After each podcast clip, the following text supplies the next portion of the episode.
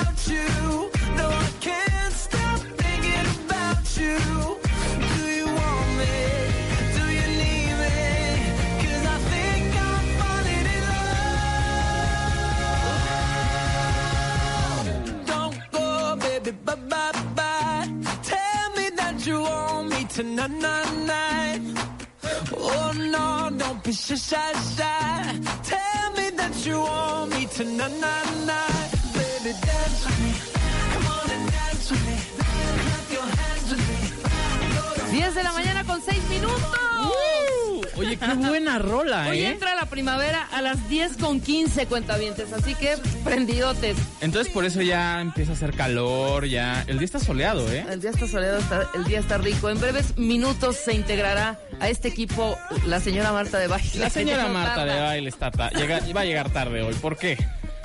No, no va a llegar tarde.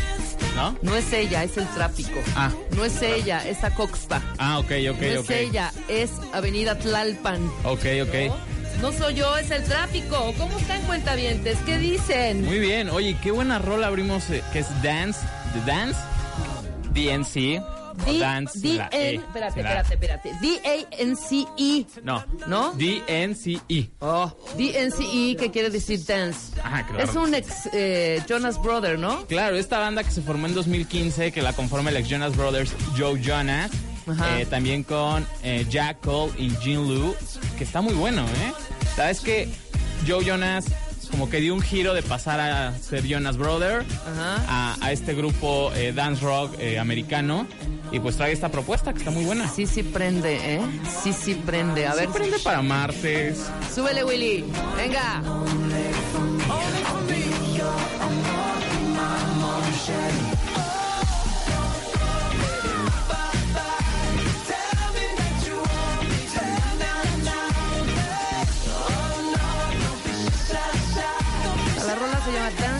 Dance y el grupo es DNC.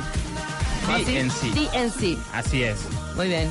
Perfecto. muy buena, ¿eh? Me encanta. Cuenta bien, les vamos a decir que vamos a tener el día de hoy. Está increíble el programa, así que no le cambien. No le ca- ¿Cómo, cómo, cómo? No le cambien. Viene el maestro Mario Borguiño, director general de Borguiño Consultores. Vamos a hablar de la mentalidad ganadora contra mentalidad perdedora. Está increíble Claro. este tema, ¿cómo no?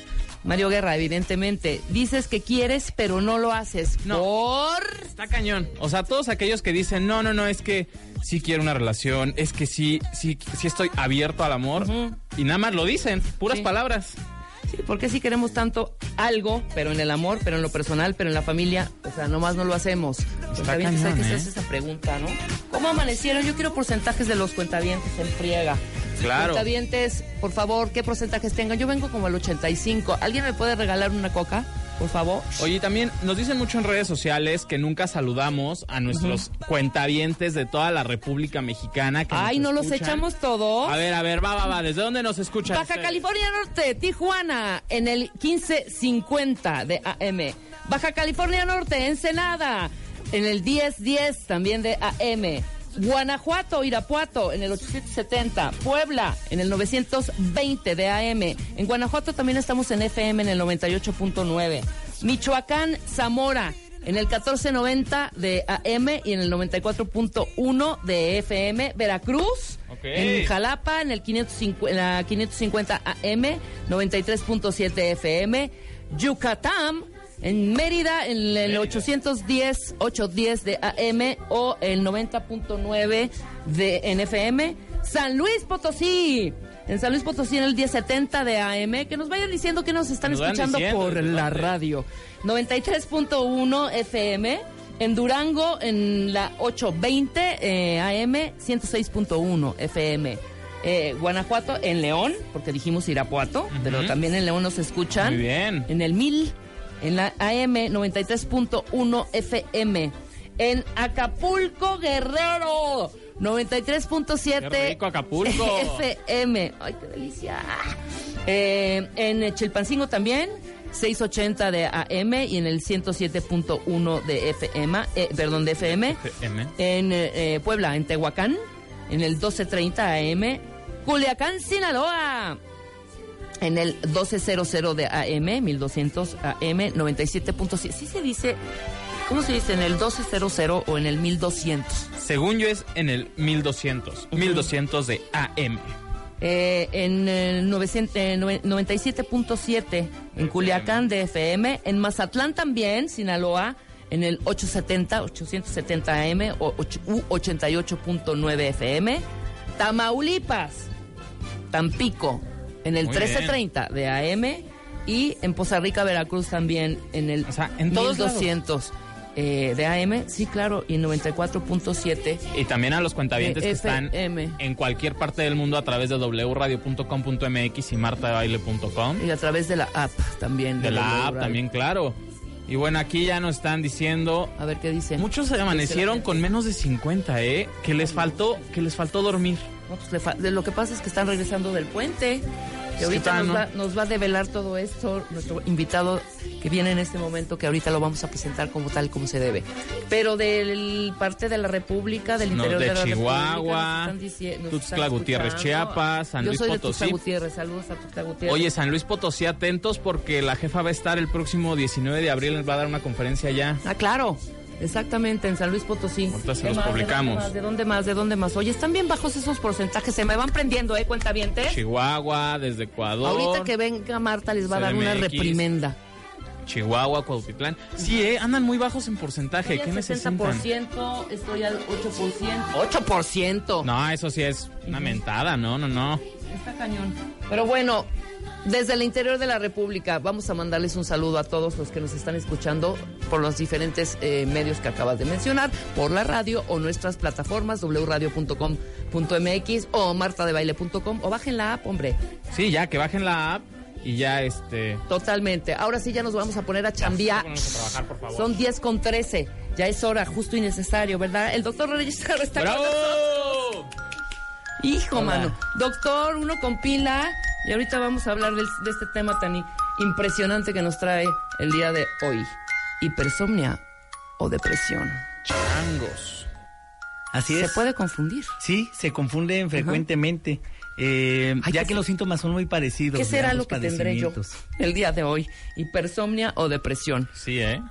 Bueno, pues los comentarios de los cuentavientes nos dejan claro que, que andamos con sueño permanentemente, ¿no? Y la hipersomnia justo eh, significa tener sueño excesivo, tener sueño en diferentes momentos del día, a pesar de haber dormido el tiempo eh, suficiente en la noche. Pero pues resulta que, que una de las causas frecuentes de hipersomnia o somnolencia es la restricción del sueño.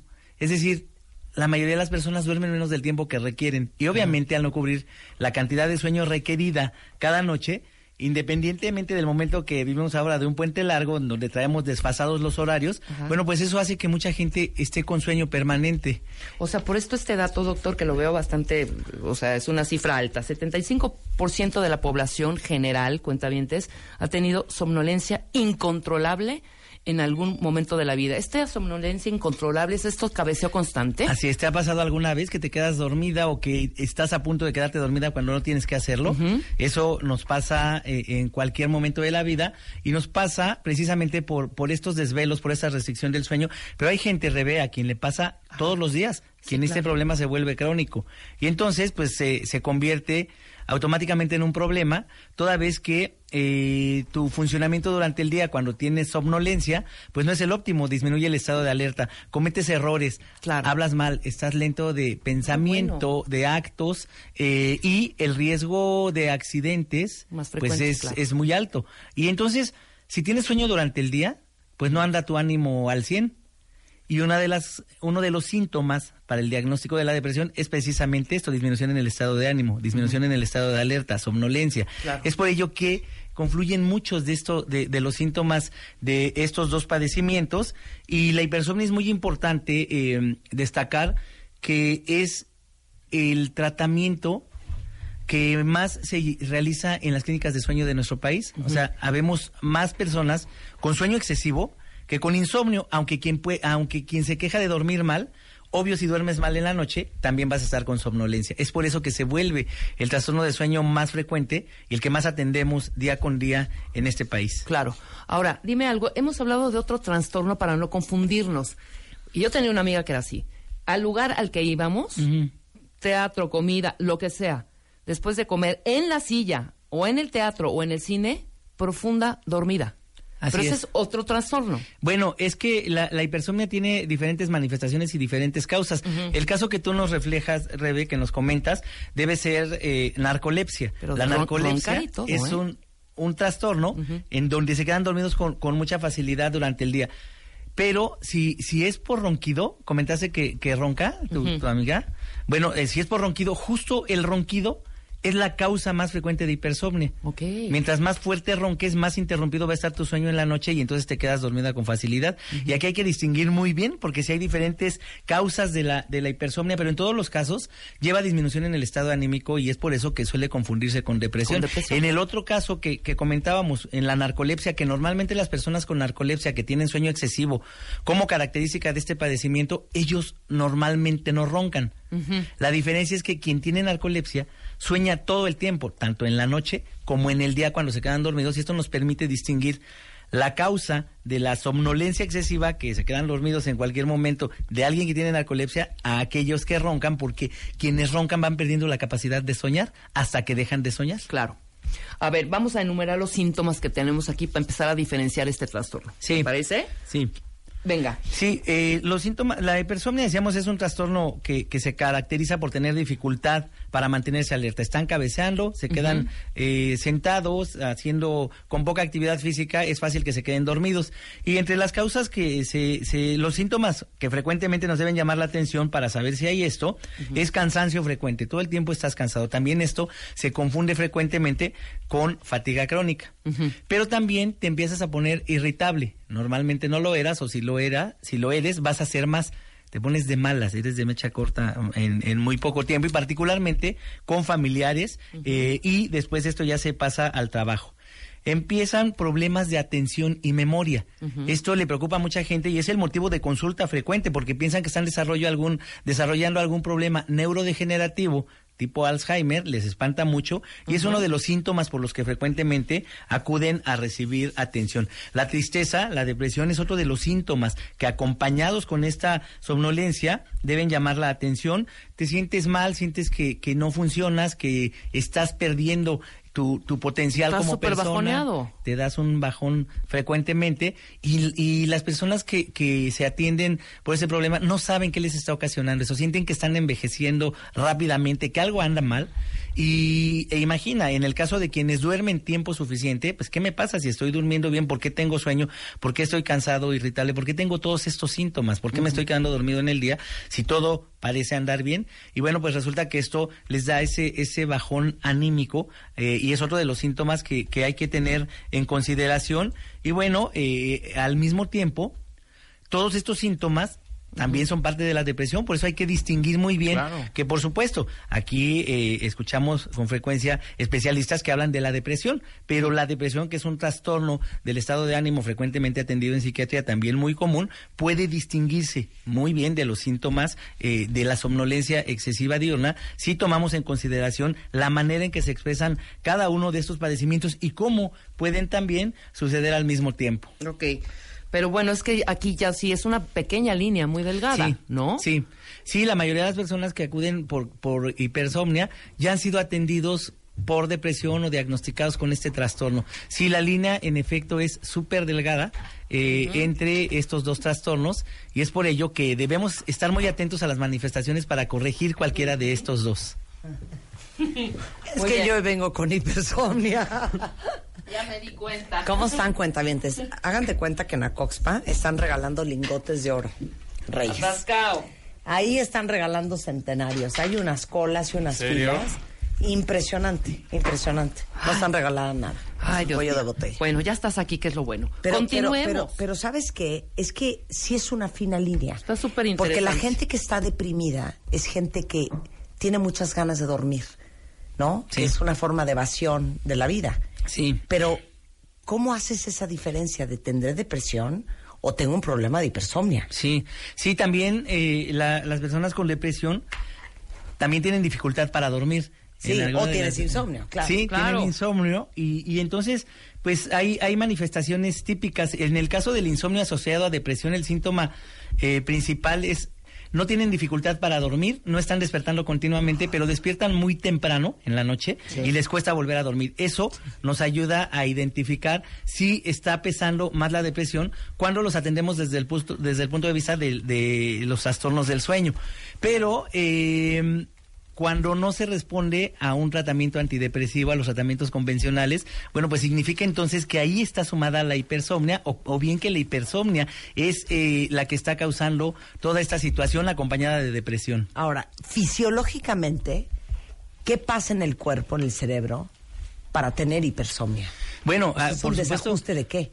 Sí, eh, en el caso de la depresión que nos lleva a hipersomnia, dos de los sistemas de neurotransmisión que regulan nuestro dormir también regulan el estado anímico. Aquí entendemos también esta clara línea que hay eh, para diferenciar eh, una u otra. Eh, la serotonina por un lado eh, y la noradrenalina por otro eh, son neurotransmisores que participan activamente para hacernos entrar al sueño ligero eh, a- y luego al sueño profundo junto con la acción de la acetilcolina. Entonces, estos mismos mecanismos de neurotransmisión regulan nuestro estado anímico.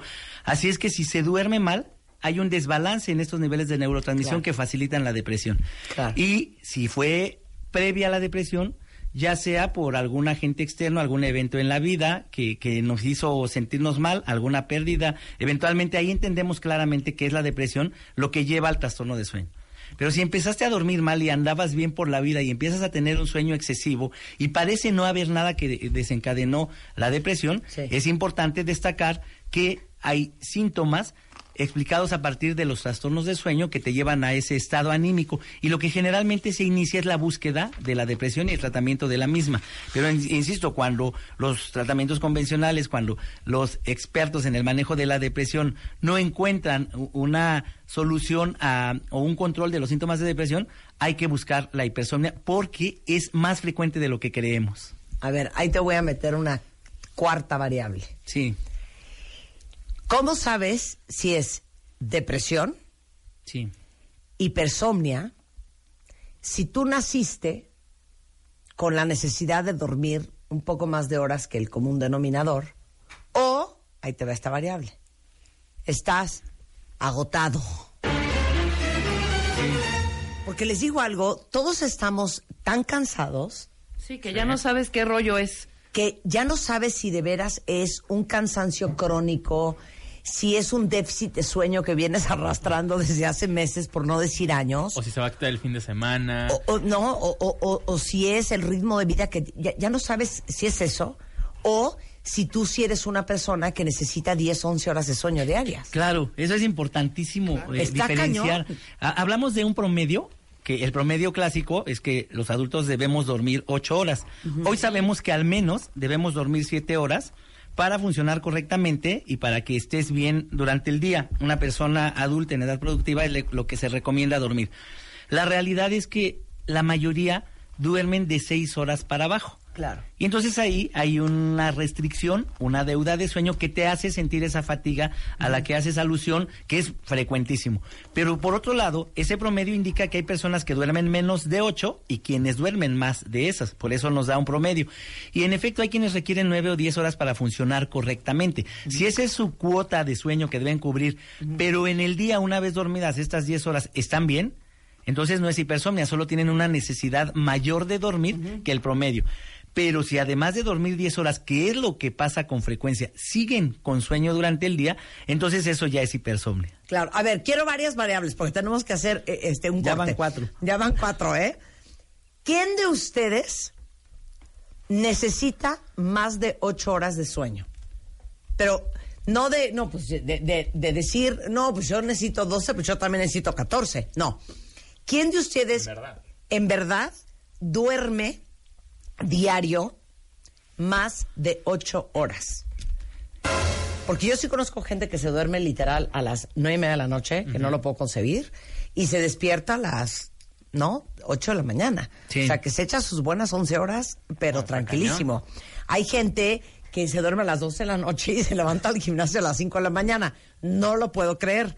Este, entonces quiero saber cuántas horas duermen ustedes en promedio y que se sientan bien y cuántas de ustedes duermen X cantidad de horas y se andan arrastrando el resto del día. Todo eso regresando con el doctor Reyesaro, director del Instituto Mexicano de Medicina Integral del Sueño, regresando en W Radio. W Radio 96.9. Marta de Baile. Descarga la app de W Radio. Y escúchanos en vivo. Seguimos en vivo. Marta de Baile en W. Al aire. Regresando del corte, este, estamos con el doctor Reyesaro. Él es director del Instituto Mexicano de Medicina Integral del Sueño. O sea, es especialista en neurofisiología clínica y su gran especialidad es justamente trastornos de sueño. Eh, el doctor Reyesaro y yo estábamos hablando antes del corte cuentavientes que hay una fina línea entre la gente que tiene hipersomnia, que es un trastorno de sueño, en donde literal todo el día tiene sueño, y la gente que tiene depresión, porque normalmente la gente que tiene depresión, una de dos, o tiene un insomnio espantoso o todo el día quiere estar dormido. Pero le metimos una tercera y cuarta variable a esta conversación. ¿Cómo sabes si es depresión? ¿Cómo sabes si es hipersomnia?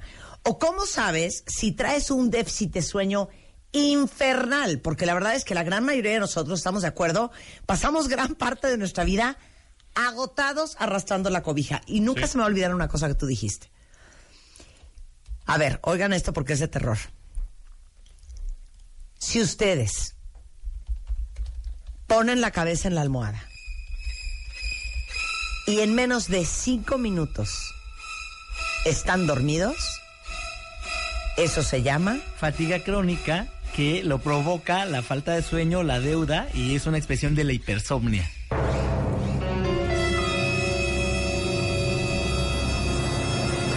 O Yo sea me duermo en tampoco- 30 segundos. Tampoco es sano dormirse tan rápido porque Claro. indica que no estás durmiendo el tiempo adecuado, que traes restricción del sueño. Claro. O que traes asociada alguna de esas causas frecuentes de hipersomnia. En las clínicas es bien común que estamos preparando a la persona para hacerle el estudio de sueño, colocándole sensores. Y se jetea. Así como haciendo el espiojito, dando masaje en la cabeza, eso, eso lo entienden. Y están dormidos. De hecho, no medimos latencia de sueño. Latencia de sueño es el tiempo desde que te acuestas y que tardas para dormir, que debe llevarnos un promedio de 10 minutos. Pero hay quienes en ese inter, cuando los estamos preparando, ya están durmiendo y empieza el Claro. estudio y están dormidos. No hay Sí, manera sí, de ver sí. cómo están sus ritmos cerebrales despiertos. Con Oye, frecuencia pasa eso. ya, la pregunta para ustedes era, ¿quién de ustedes, bueno, cuántas horas duermen y cuántas horas necesitan dormir? Dice aquí Tea, yo duermo entre cinco, entre cuatro y cinco horas y en la mañana estoy arrastrándome queriéndome morir. Pero ya en la noche ya no puedo dormirme más temprano. A mí me pasa eso también. Así es. En el último Master MOA eh, hablamos, eh, eh, nuestro eslogan fue dime cómo duermes y te diré cuánto vivirás. Hoy sabemos que las personas que se acostumbran a dormir poco, además de que tienen hipersomnia, es más fácil que se enfermen antes de lo que su código genético les tiene preparados si es que van a dormir bien. Es decir, Marta, si en tu familia hay personas con problemas de presión alta, colesterol, triglicéridos, glucosa, cualquier padecimiento crónico, si te acostumbras o crees que te puedes acostumbrar a dormir tan poco tiempo como estamos escuchando, te vas a enfermar mucho antes. Y no solo de esas enfermedades crónicas, sino que las enfermedades comunes, resfriados, problemas gástricos, también son comunes en personas que duermen tan poco tiempo. Claro. Mira, aquí viene otra. Stephanie dice que ella duerme entre 8 y 9 horas diarias. Eh, no amanece con sueño, está muy activa todo el día, pero da jueves y viernes y está agotada.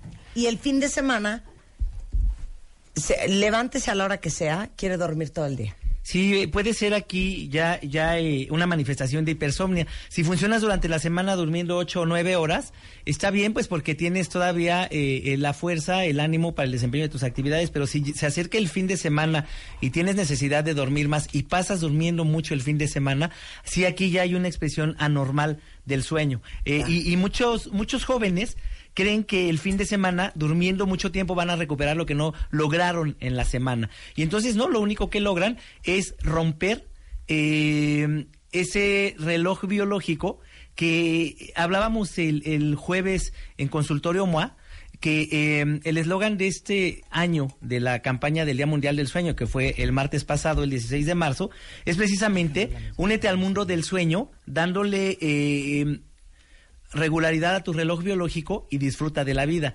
Entonces, muchos de los problemas de, de trastornos de sueño inician con esos malos hábitos del fin de semana. Claro, a ver, ahí te va, otra, otra variable. Yo duermo cinco horas, pero si yo hago a dormir una siesta en la tarde, me es muy difícil dormir en la noche. ¿Qué hace uno? Bueno, probablemente la siesta es, es larga. La siesta debe No, ser no breve. toma siesta porque si no en la noche Porque dice no que se hace una siesta, ¿no? No, que si tomara una siesta en la tarde, ya en la noche ya no duerme. Le cuesta dificultad Sí, para, para sí, dormir. Bueno, sí. el, el- el hecho de, de querer tomar una siesta cuando duermes cinco horas habla de que no estás durmiendo lo suficiente. Empecemos por ahí. tener Sueño. Claro, sí, punto. sí, claro. Y vas a tener ganas de hacer siesta, claro. Pero es que debemos tomar en cuenta los traslados, los tiempos que muchas personas utilizan para ir al trabajo, a la escuela, hacen que duerman menos y eso da mucha somnolencia. Si tienes necesidad de hacer una siesta y la haces tarde, vas a tener dificultad para dormir en la noche. O sea, fíjate lo que le voy, fíjense lo que le voy a preguntar al doctor Reyes Saro. En tu experiencia en, la clínica, Sí. ¿qué porcentaje de la población está durmiendo menos de lo que debería de dormir? Bueno, eh, pues es ese es el común denominador, ¿no? Eh, de, de los trastornos de sueño. Duermen menos de lo que el cuerpo requiere. Hablábamos que el promedio son seis horas. El promedio de lo que la gente está durmiendo. Y de ahí ya escuchamos varios testimonios que muchas gracias por compartirnoslos, que están durmiendo menos de seis horas. Así es que es algo de, de lo más frecuente. A veces cuando ya les tratamos el, eh, la hipersomnia, el insomnio y vuelven a sentirse cansados durante el día y vuelven decepcionados a la consulta, es el primer parámetro que checamos. ¿Cuánto tiempo estás durmiendo? Cinco horas. Entonces les decimos, con cinco horas nadie funciona correctamente. Además del tratamiento, tienes que modificar tus horarios de sueño de acuerdo a tus requerimientos. Es más, podría decirle a los cuentavientes que si ustedes cuentavientes creen que con cinco o seis horas La van a hacer. la arman, tú dirías que aunque la armen con cinco y seis horas, no está bien que duerman cinco y seis horas. no está bien eso porque seguro quienes están con estas prácticas, eh, hay síntomas que les acompañan que indican que no están durmiendo el tiempo necesario. Fatiga, pesadez en nuca, en cuello, en espalda, Check. irritabilidad, necesidad de consumir más sustancias que te despierten, que te mantengan alerta, bebidas con cafeína, nicotina, los fumadores, Sí. incrementan su consumo considerablemente. Sí, claro. Las cabeceadas constantes durante el día o los bajones tanto anímicos como eh, en tu desempeño son indicadores que pese a que crees que estás funcionando bien, no, tu cuerpo lo está reclamando de esta manera durante el día. Claro. ¿No las va a cobrar? Claro, eso, eso te lleva al surgimiento de, de diferentes enfermedades, pero además te lleva a ser ineficiente en el trabajo, te lo cobra desde antes sin darte cuenta. Comienzas a ser improductivo, a no ser tan bueno como solía serlo, empiezan a ganarte en las competencias, empiezas a sentirte débil, pero eh, además llegas tarde a todos lados, luces mal físicamente, Claro. te enfermas, te incapacitas. Y sabes que Reyes, mi abuela decía una cosa. Mira, Perfecto. cada vez que diga una frase voy a hacer así. Es el cuenco. El cuenco. Tu abuela decía, ¿Quieres ser bella? Descansa, descansa, descansa. Eh, fíjate que- que- bueno, la bella durmiente dormía todo el tiempo. Y dentro de los trastornos de hipersomnia, la narcolepsia que, que no la provoca el ronquido ni la apnea de sueño, esa es una característica típica de las chicas con narcolepsia. Son jóvenes y bellas, se mantienen siempre muy Claro, bien. Pero también está demostrado que si duermes bien, pues te vas a ver bien Claro. físicamente. Requiere nuestro cuerpo de las cuatro etapas de sueño, requiere llegar a la profundidad, requiere soñar Y si sueñas, pasaste por la etapa previa, que es la tercera, donde todas las sustancias con las que funciona nuestro cuerpo se producen justo en ese momento. Se repara, Claro. segregas hormona de Pero tan crecimiento, pésimo es te pones dormir preciosa. eh, cinco De o cuatro claro. horas que dormir 14, 15. Claro. Sí, claro, dormir de más no es sano. A Claro. veces lo creemos así, pero dormir de más habla de, de que hay un desbalance en todas estas funciones del sueño que no te alcanzan o que tienes necesidad de expresar más sueño del promedio, lo cual significa un trastorno. Claro. A ver, ahí te va. Te va a gustar esta.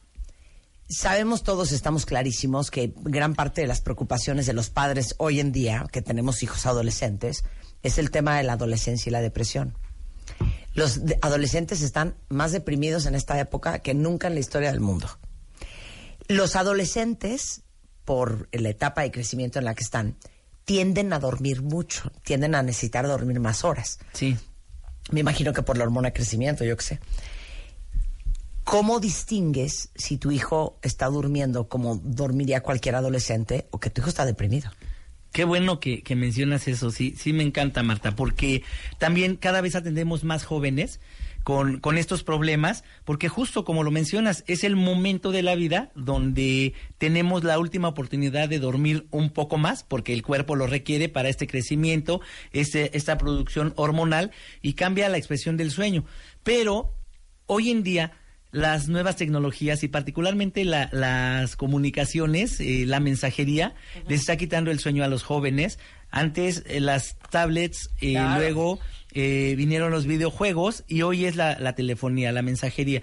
Entonces, ¿cómo saber si, si tu hijo está durmiendo tiempo adecuado? Tardan en, en darse cuenta los papás que pasan horas después de la medianoche con sus dispositivos y hace, celular. eso hace que recorran el tiempo de sueño y que tengan una restricción de sueño. Entonces tendrán dificultad para levantarse. Y si lo logran, el cerebro todavía quiere los ritmos y el cuerpo de, de las etapas profundas de sueño y no dan una. Eh, si ya conducen, tienen riesgo de accidentarse, llegan tarde, empieza a disminuir su desempeño académico y por supuesto que esto lleva a depresión. Es justo lo que decíamos en un principio y uno de los casos en donde es difícil distinguir si están deprimidos los jóvenes o si la deuda de sueño a la que se están acostumbrando les hace funcionar tan mal Claro. que parece que están deprimidos y cada Claro. vez hay más jóvenes y hoy ya también niños con este problema de desfase en sus horarios. Nuevamente, el ritmo circadiano, el reloj biológico se desfasa y entonces en estas horas de la mañana todavía necesitarían estar dormidos por la hora en que se acostaron y si se levantaron a las 6 de la mañana no rinden y eso lleva a esos problemas de hipersomnia, de depresión, de irritabilidad y son quienes más problemas con estas circunstancias causan en el ámbito familiar y los papás no se dan Claro. cuenta qué está pasando Un hasta círculo que vicioso raro, claro. esta situación. sí. Bueno, dice aquí una cuenta que está súper agobiada porque ahorita que dijimos que la persona que pone la cabeza en la almohada y se duerme en menos de cinco minutos trae un déficit de sueño impresionante. sí. ¿Qué onda con los niños? Porque dice, mi hija pone la cabeza en la almohada y se queda profunda en menos de cinco minutos. Sí. Yo pensaría que, ¿saben que Los hijos hoy en día están agotados también. Sí. Sí.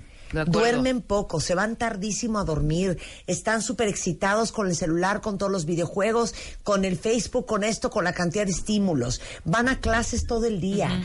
Eh, obviamente, como los papás trabajamos, eh, llegas tardísimo, entonces los niños no tienen estructura, entonces en vez de dormirse a las 8 se acaba durmiendo a las diez y media, pero entonces llegó tu marido y como no los vio todo el día, entonces los despierta, entonces juegan un rato, entonces acaban durmiendo a las 11 de la noche, entonces se levantan a las 6 de la mañana, lo que me parece otro crimen, porque a las seis y cuarto pasa el camión del colegio no. porque se tienen que ir en su transporte caminando al colegio, eh, regresan, haz la tarea, órale, vamos a la natación. Puta, o sea, claro. no puedo creer la vida de los niños. Sí, con frecuencia se nos olvida a los papás que los niños requieren otros ritmos y más tiempo de sueño. Y justo lo que dices, se reduce el tiempo eh, para que el niño se vaya a la cama por todas las actividades y porque creemos que duermen igual que nosotros. Se nos No. olvida que dependiendo de la edad eh, deben dormir más. En edad preescolar, 11 horas. En edad escolar, 10 horas, ya sin hacer siesta. Y, y, eh, el comentario de nuestra cuenta viente, que se queda dormida su hija con gran facilidad, la causa más frecuente es que están durmiendo también ellos menos del tiempo que requieren y por eso se quedan dormidos con facilidad.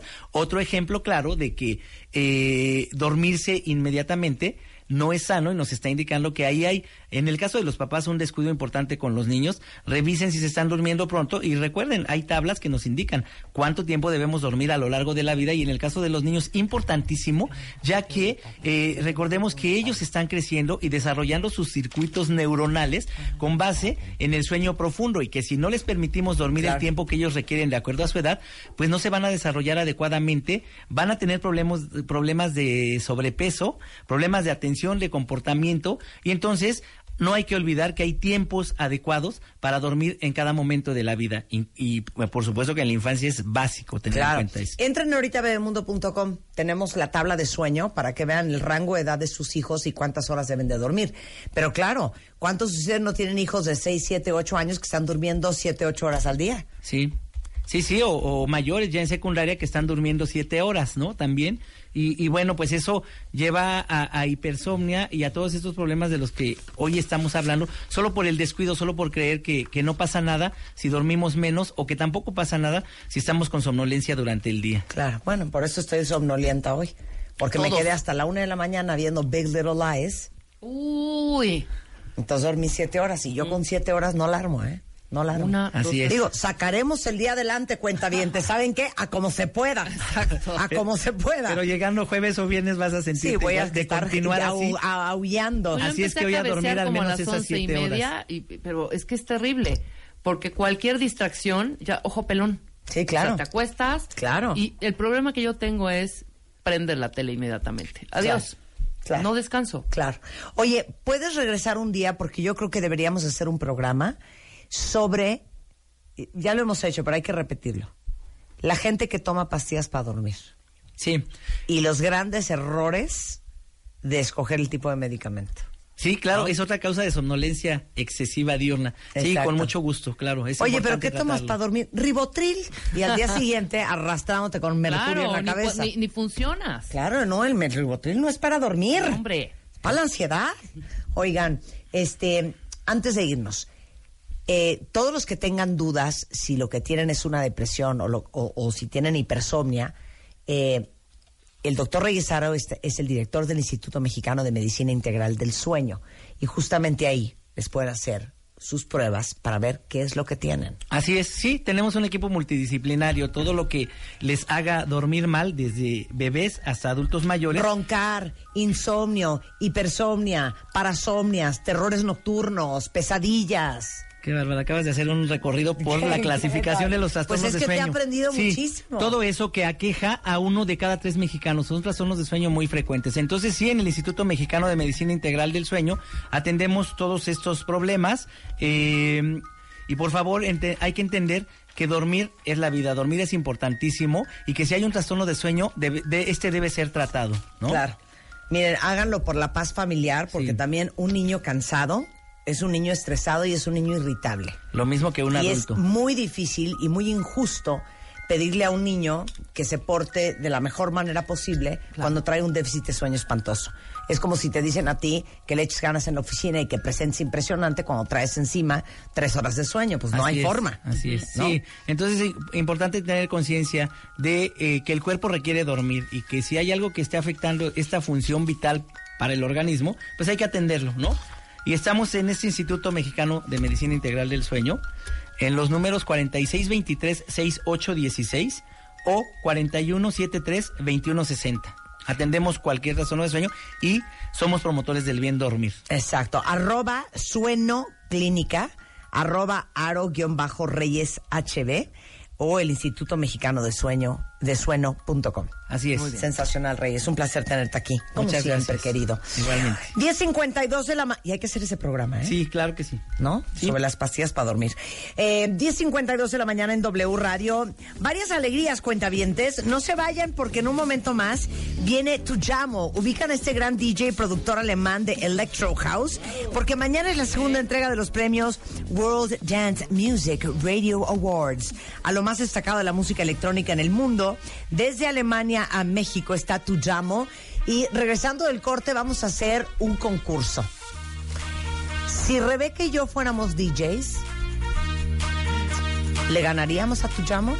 Eso lo veremos después del corte. Pónganos, es más, pónganos en Twitter tres escenarios. Tres situaciones.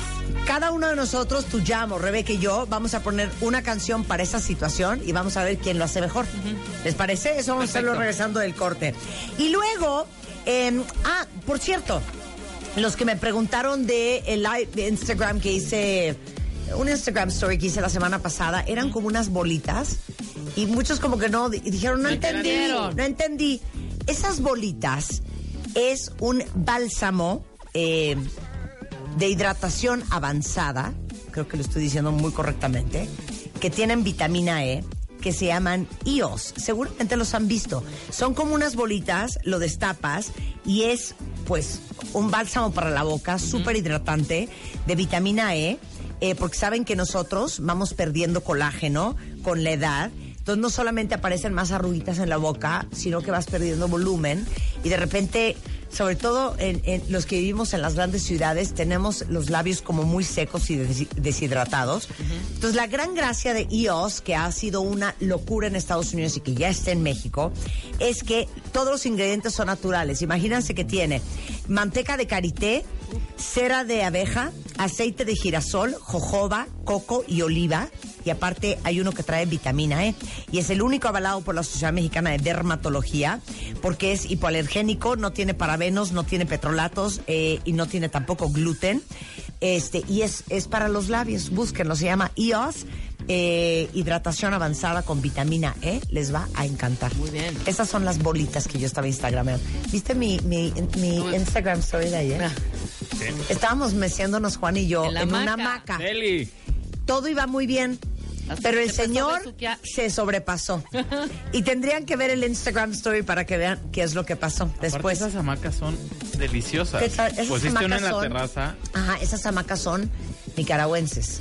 De un pueblo que se llama Masaya, que está como a 45 minutos de, de Managua, la capital. Y son unas hamacas enormes, espectaculares, hechas a mano. Digo, en México hay unas hamacas divinas también. Pero esta es una hamaca bien linda porque es una hamaca muy ancha. Claro. O sea, no, puedes no te envuelves cual- como, como capullo. No, y caben Sí, tres no. personas. sin Exacto, se problema. llama, eh, el tamaño es familiar. Si tienen algún conocido en Nicaragua, ínquensele para que les traiga una hamaca de Masaya, porque son espectaculares. Ahí está la hamaca, en mi, eh, entren a mi Instagram, ahí está la hamaca, la historia de la hamaca entre Juan y yo ayer, este, por qué lo acabé cacheteando, todo lo que pasó, ahí está en el Instagram Story en Marta de Baile. Este, regresando del corte, concurso de DJs, y más adelante, híjole, esto está fuertísimo, cuentavientes. Ustedes saben, alguien les ha dicho, ¿Alguien les ha hecho un examen para ver si ustedes tienen una mentalidad ganadora o tienen una mentalidad de loser? Al ratito les vamos a hacer un examen con Mario Borguiño y más adelante Mario Guerra. Dices que quieres pero no lo haces por todo eso y más regresando en W Radio. 96.9 Marta de Baile. Síguenos en redes. Estamos en Instagram, Facebook, Twitter, YouTube y Spotify. Jax Jones. Do you wanna drink? Nah, thanks for asking. Ooh, nah, Llamo. Rips out, drop that low. Dylan Francis. Get low when the whistle go. Robin Schulz. Don Diablo. I was something just Steve Aoki. Y más. World Dance Music Radio Awards 2018. Los únicos boletos a la venta son de cancha y están disponibles ahora en el sistema Ticketmaster y al 5325 9000.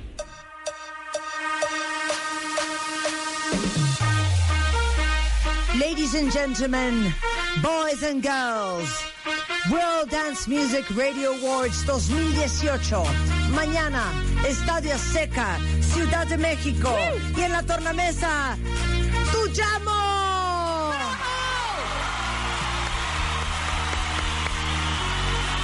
Rebeca, déjate de meter tachas. Para, Rebeca, para. Venga, venga. Matías Richter, mejor conocido como DJ Tuyamo, is in the house.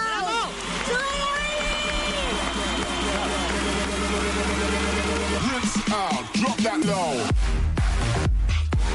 Willkommen, Matías. Thank you. Ich liebe dich. Oh, ich Dile algo en alemán, hija. Ich liebe dich. Oh, The same. that's How are Thank you? I'm very good. How are you? So your actual name is Matthias Richter. exactly. Eh, very German, right? Eh, eh, Sí, very, very Richter. A ver, say hello to Mexico City. You're here because of you're playing tomorrow. yeah, I'm super So excited. So say like something lovely, amazing, inspiring, motivating In German. In German. In German. Okay. Wow. With this in the background. Okay. Okay, ich Súbele la bin música. super, super aufgeregt über morgen und morgen wird eine super, super Show und Mexiko. Let's do it. Okay. Oh, that was English. ¿Sabes a qué me sonó? Der Kommissar. eh, Oh, ah, remember Falco? Yeah, they just did a remake of that. Ah, sí? Yeah, That was a quite bad song, actually. I love it. You loved it? Yeah, because my mom always played it when I was young. So, Claro, es que your mom must be like our age. How old is your mother? Uh, 55. Sí, casi como Rebeca. Sí, casi. Podría ser su mamá, fíjate. totalmente. Podría ser su mamá, que su mamá tiene 50, como Ajá, pues, 55. claro. Por ahí Pero ya qué la hora. So you must have grown up listening to Nena, Yes, exactly. Yeah, not me, but that was also. a little 99 bit Love before. A ver, ¿quién era más? ¿Quién era German de, de los 80s? Who else was like really popular? Falco, este, Nena. Billy Idol no era German. Cero, no. Billy Idol es era inglés, hija. ¿Qué te pasa? Pensé. Very pensé German was Wolfgang Petri. Do you know that? No. That was like the worst. It was Schlager. You know the word Schlager, No, German what's Schlager? That that's like Germ, German folk music. Uh-huh. Like super bad, but he was super famous. He was he Ah, was sí? one of the biggest. Está mala Schlager is like country music. It's like country music, but Or like in a ranchero. cheesy in a cheesy way. A So ver, what's was, the name? uh, Wolfgang Petri? Vol, Vol- Wolfgang No. Pietri. That's that's already very German, you know. Sí, sí, sí, Wolfgang Amadeus Mozart. Que lo escriba. Oye, a ver, ponte una de Wolfgang Piet- Pietri. Petri, yeah. Petri. Wolf- Petri. Wolfgang. Vamos a ir. Oye, so when did you decide to be a DJ? Uh, actually, when I was, I would say, 15, my neighbor was a DJ. He was 10 years older, and he was a DJ in, in, in high school parties. And he was always uh, making music with an open window. And I heard the music the whole time, and he was scratching with turntables. And I was super annoying. I was always ringing there, and I was like, "Can I see what you're doing?" I was the annoying kid. And now he's like, "Yeah, he started because of me." Ah. And is he, cool. is he still playing? Uh, no, but he's still following what I'm doing, and he's super proud. Whenever I tell her, he's like, "Okay, Ah, cool." that's nice." amazing. Yeah, es que that's le digo cool. que desde cuando empezó a DJar, dice que desde los 15 años tenía un vecino Ajá. que era DJ y que todo el día estaba con las tornamesas a todo volumen y que él era, ya sabes, como el vecino insoportable de eh, chavito. Iba y tocaba de, ¿puedo oír lo que estás haciendo? Corte A, pues imagínense que ¿En dónde tu llamo es súper famoso. Este cuate ya no se dedica a eso, pero que sigue mucho lo que hace y que le da muchísimo orgullo haber sido una inspiración. Do you Muy understand everything I said? Uh, Spanish. I, I- no, not at all. but I could follow some words. so Sí, gracias. Gracias. Gracias. De That's it. nada. Hola, Hola. te quiero. Not even that. I'm so bad. A ver, ¿ya tienes a Wolfgang? I'm, I'm just curious. A ver. Ah, que la canción no lo tiene todavía. ah, que no tenemos internet. Petri. Ok, ¿Cómo? pregunta, la primera pregunta para DJ Tujam. Oh my Matías Richter. god. It's gonna DJ be serious. Eh, ya le conté que Rebeca y yo pues siempre hemos tenido esta inquietud de que pues ningún antro de la Ciudad de México pues nos ha llamado, ¿verdad? A que vayamos a tocar. Y eso que tenemos bien bonito gusto musical. Además. Entonces yo quiero ver qué nos falta, qué tiene él que no tengamos nosotros. Exactamente. So as I told you before, Yes. Rebecca and I, although she's almost menopausic and I'm 50, we're very much into music. And we've always wondered why, you know, certain bars and lounges from Mexico City have not called us to go and That's play. actually pretty bad. Isn't that sad? bad. And, and, I can see it in your eyes that you are Claro, really sad. wait, That's o sea, the problem. tú no tienes una idea del suffering, not, suffering. Not only the music is serious now. Claro. Entonces, we would like for you to share with us Yes. what makes a good DJ. I would say the most important thing for me, Uh-huh. what people always forget about, is that you need to, Uh-huh. um, you need to kind of read a crowd. You know, when I when I show up at a party, I have to see, okay, what kind of music can I play? You know, because uh, every party is different, and you want to make like at least most of the people happy. So you wanna, you have to read a crowd. You have to read what they wanna listen listen what do to. you know? see? What do you see? That that's the process. You just learn If from they're party to sober, party. if they're not, They're if sober, they're not- younger, if they're exactly. not. Yeah, the age is actually very very important. if they're like sort of down or if they're super excited. Are they single? Are they looking for like a crazy No, party, or are they want to like just hug their girlfriend or whatever and just want to have a smooth party? Or Okay. yeah. So it Okay. that that's probably one of the most important thing people forget about. Ok, a ver, I'll translate. Yes. Número uno, para ser un buen DJ, tienes que tener la habilidad y la sensibilidad para leer a la audiencia. O sea, en qué estado de ánimo están, están súper prendidos, hay que prenderlos, qué edad tienen, están sobrios, están más para allá que para acá, este, están buscando el amor, quieren fiestas súper heavy, o están con la novia, besuqueando, leve. Entonces, leer a la audiencia. Ok, number two. Number two is I would say it's not very very hard, but you have to you have to understand the technique. You know, you have to understand how to mix a song because mm-hmm. sometimes if of course if I play only the same tempo mm-hmm. and the same kind of songs, it's pretty easy to mix it mm-hmm. uh, into the next song. But if I want to change the genre, for example, I play a hip hop song and then into a electro house song, Okay. which is the tempo changes quite a lot. So you have to know some tricks how to mix it in between without stopping the music because Okay. otherwise you're going to have people stop dancing and that's not what you want to have as a DJ. Okay. So the technique is Ok, entonces técnicamente, aunque no es complicado, sí hay un cierto arte para saber mezclar diferentes ritmos, diferentes velocidades de música. Porque el chiste no es que haya silencios y que la Paus- gente pare de bailar, pausas. largas Ajá. pausas, porque entonces todo el mundo se viene para abajo. Entonces, la habilidad de poder meter diferentes tipos de géneros que tienen diferentes velocidades en el beat y que todo suene bien junto, esa es otra habilidad. Ahí creo que estamos fallas. Exacto, creo Yeah. que ahí nos- We're frail in that un- section. We're frail in that section. No, I can- I can teach you. okay, and then three. Number three would Like, where did you get your music from?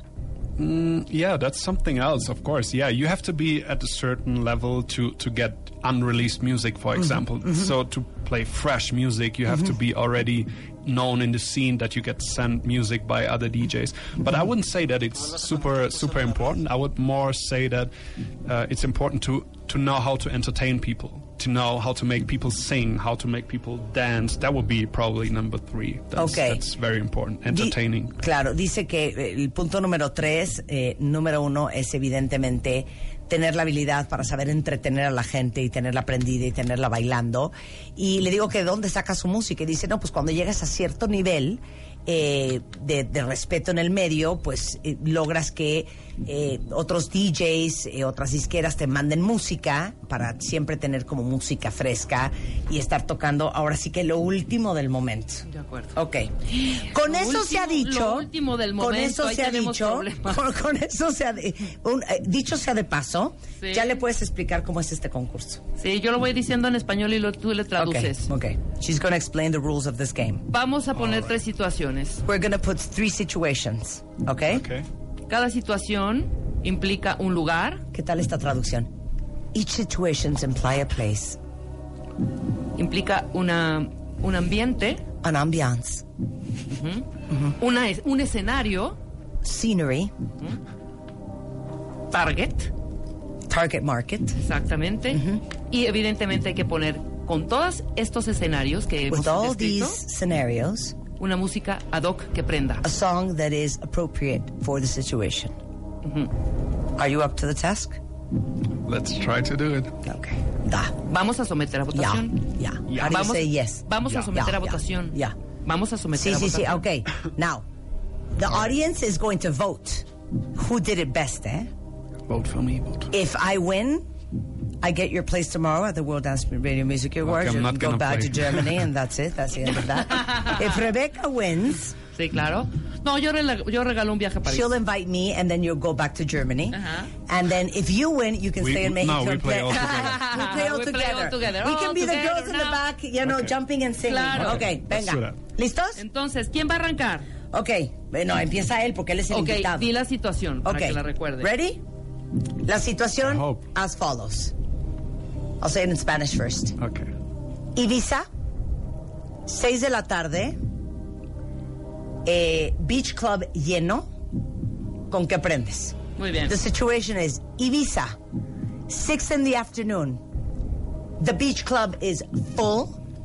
What song would you play to get the party going? Ahora. Do you want me to play now? Yeah. Okay, I'll just Ok, press it. Venga, venga. Ok. Ibiza 6 de la tarde, ¿eh? Cada quien sus rollos.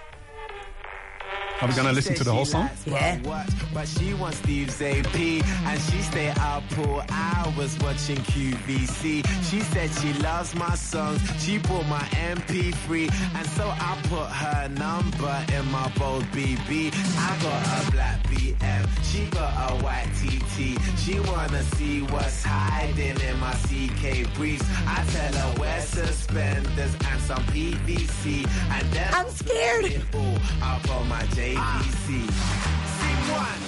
Everybody get in your position. Pay attention. And listen. We're trying to get this all in one take. So let's try and make that happen. Take one. One. One. Action.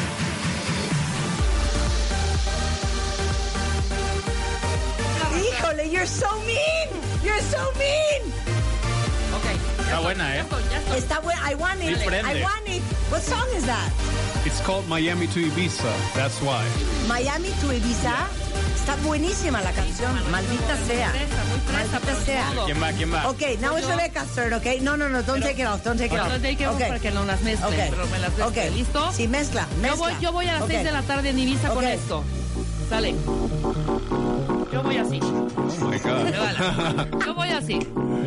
Ahí va, ahí va, ahí va. Déjala, déjala, déjala. Silencio.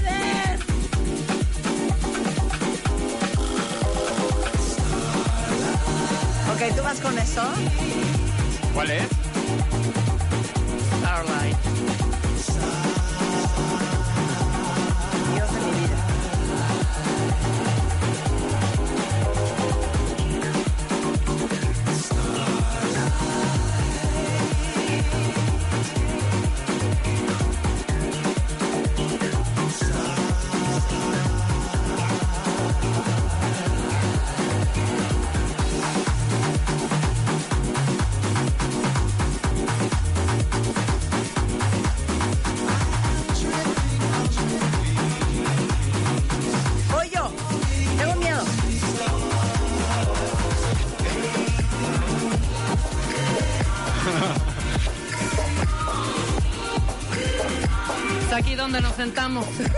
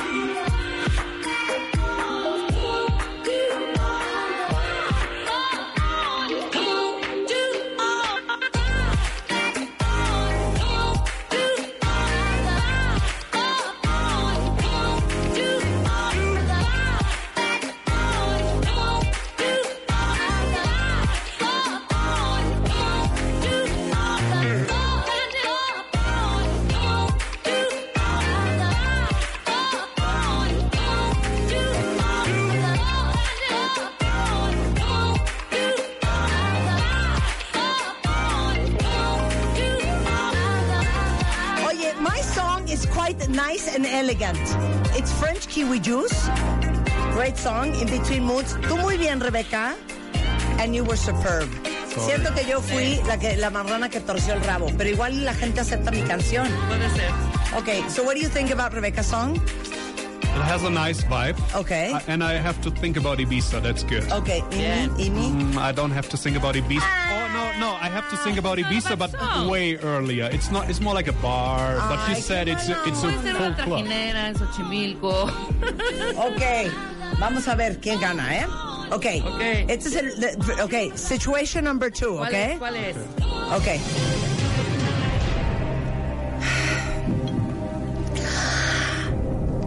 Studio 54. I'm gonna win. New York, New York. I'm gonna win. Cállate, Martín. You know what cállate means? Like, Shut up. Stop. cállate, Martín. 1979. Aguántame 12 a.m. ¿Qué va a tocar DJ Tujamo? Vas. Vas. Let's go.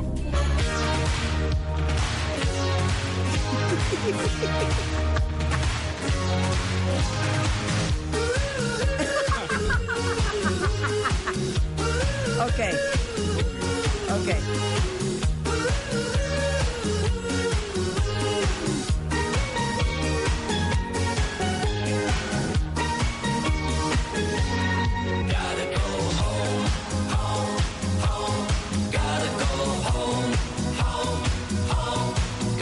Okay, what was that?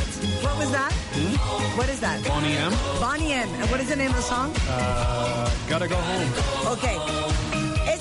Studio 54 de DJ Tujamo, ¿ok? No, voy yo Ok, porque no. vamos en orden. ¡Ah!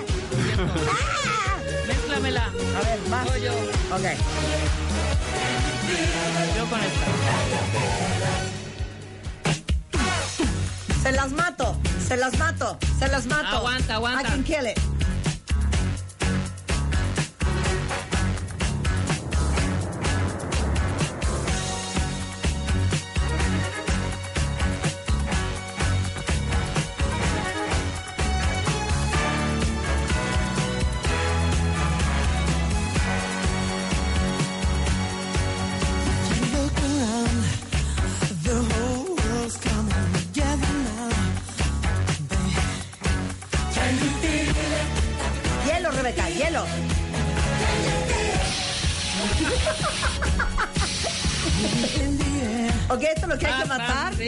Perfecto. Este es mi Studio 54, 19, 17, 9. Claro.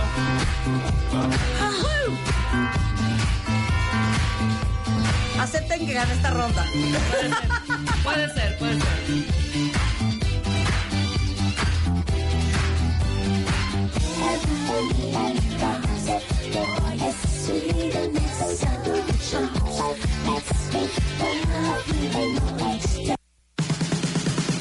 La corté, soy una imbécil, soy una imbécil. Ok, la primera ronda, la primera ronda, este, va ganando DJ Tujam. Oh. Lo siento mucho, you're winning on the first round. Ok, bien. Ok, second round fueron Bonnie M, fue The The Jackson Jackson 5 Five. y Bonnie Pointer. Ok. Tercera ronda.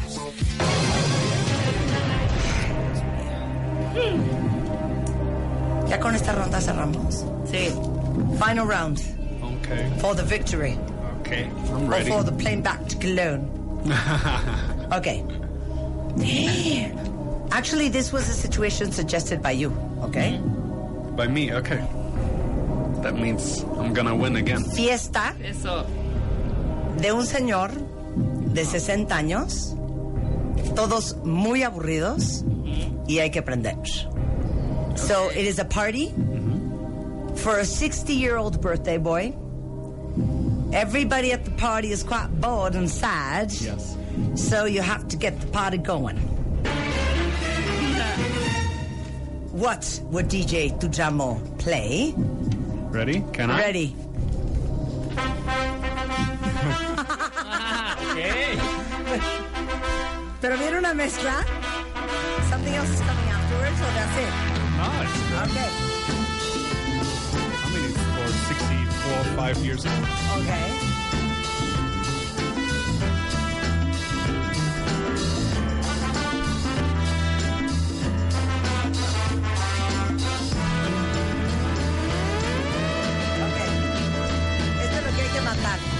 Voy yo? This is what I have to kill? Kill it. Okay. Okay.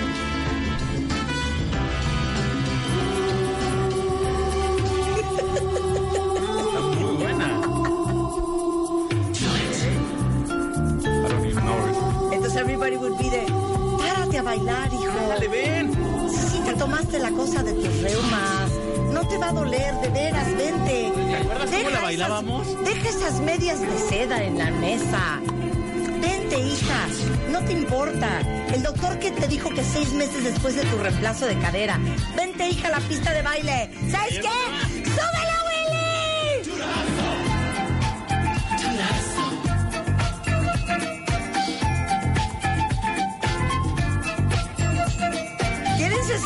Años. Estoy de acuerdo. O sea, ¿qué es esto? Oye, Van McCoy, Tampoco Do the Hustle. lo- tan viejos. Your grandparents must have loved the song. Uh, I think you're gonna win on this one. Ah, a ver, va Rebeca. Kill, kill, kill, kill, Mezclala. kill. Yo voy con esto. Yo con esto los pongo a ¿Eso bailar. qué? Yo con esto los pongo a bailar. Déjale que prenda. Venga.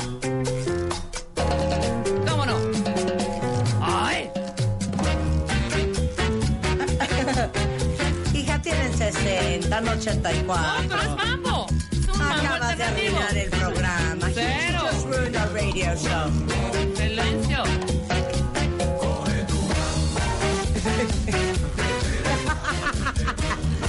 Regresando del corte. Closing act de Tomorrowland. ¿Qué va a poner DJ Tuyamo? ¿Qué va a poner Rebeca? ¿Qué voy a poner yo? Al regreso en W Radio.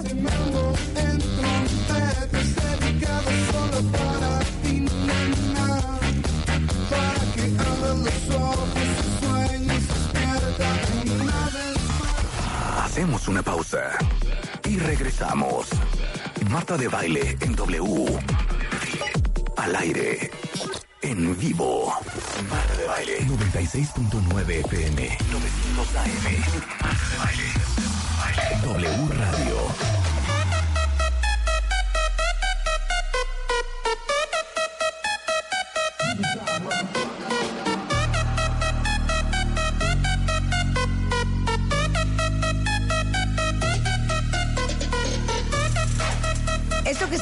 Escuchando es DJ Tuyamo. Mañana el World Dance Music Awards aquí en el Estadio Azteca en la Ciudad de México en su segunda edición.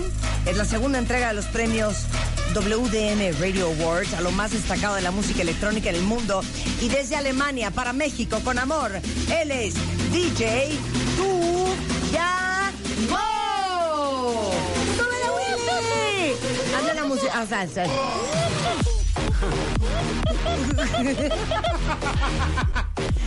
A ver, ponle pausa, ponle pausa. Where does that sound come from? Sí.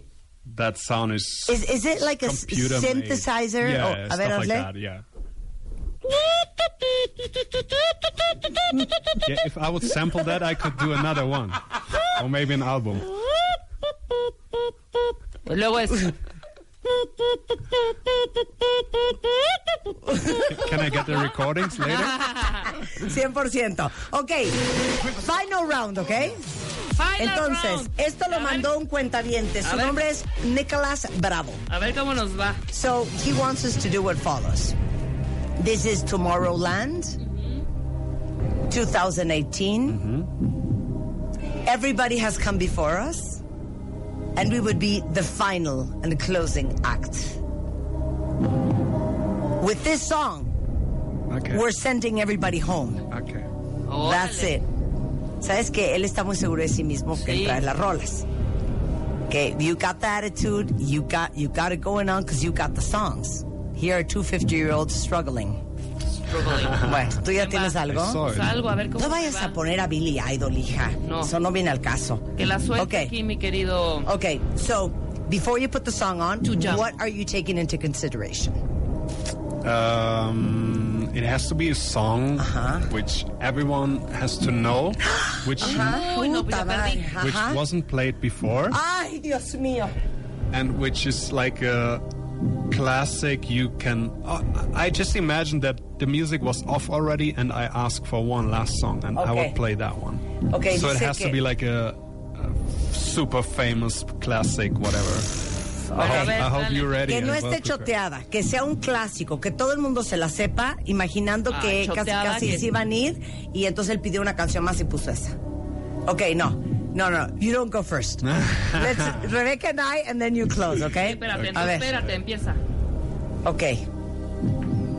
I know I'm gonna I'm lose. so excited. Ay, cállate, Martín. I know I'm gonna lose, pero...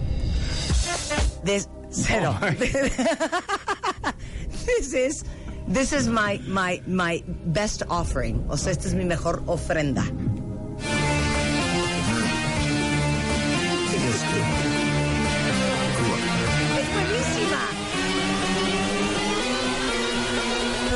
Are tired. Bring that ass back like a boom, boom, boom, boom.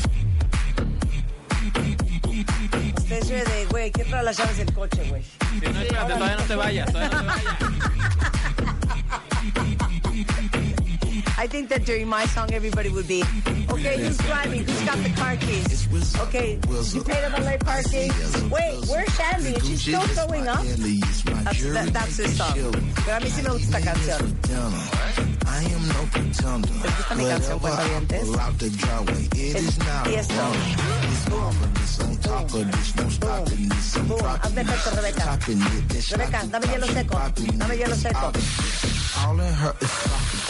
I'm so fucking cocky. Okay, this is me.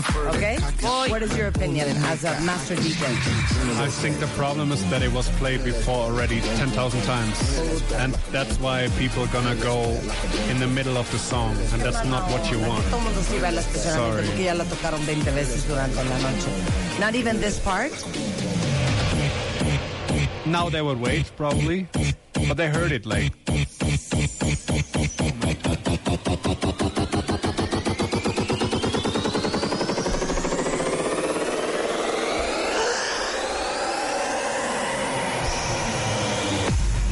Now you should stop. Bring that ass back like a boom, boom, Ah, ya se acabó. Ah, ok, ya. Entendí. Ok, Rebeca, vas. Mézclala Sin ya, pena. mézclala. Sin pena. Sin Mézclala. pena. Sin pena. Está sonando. Sin pena.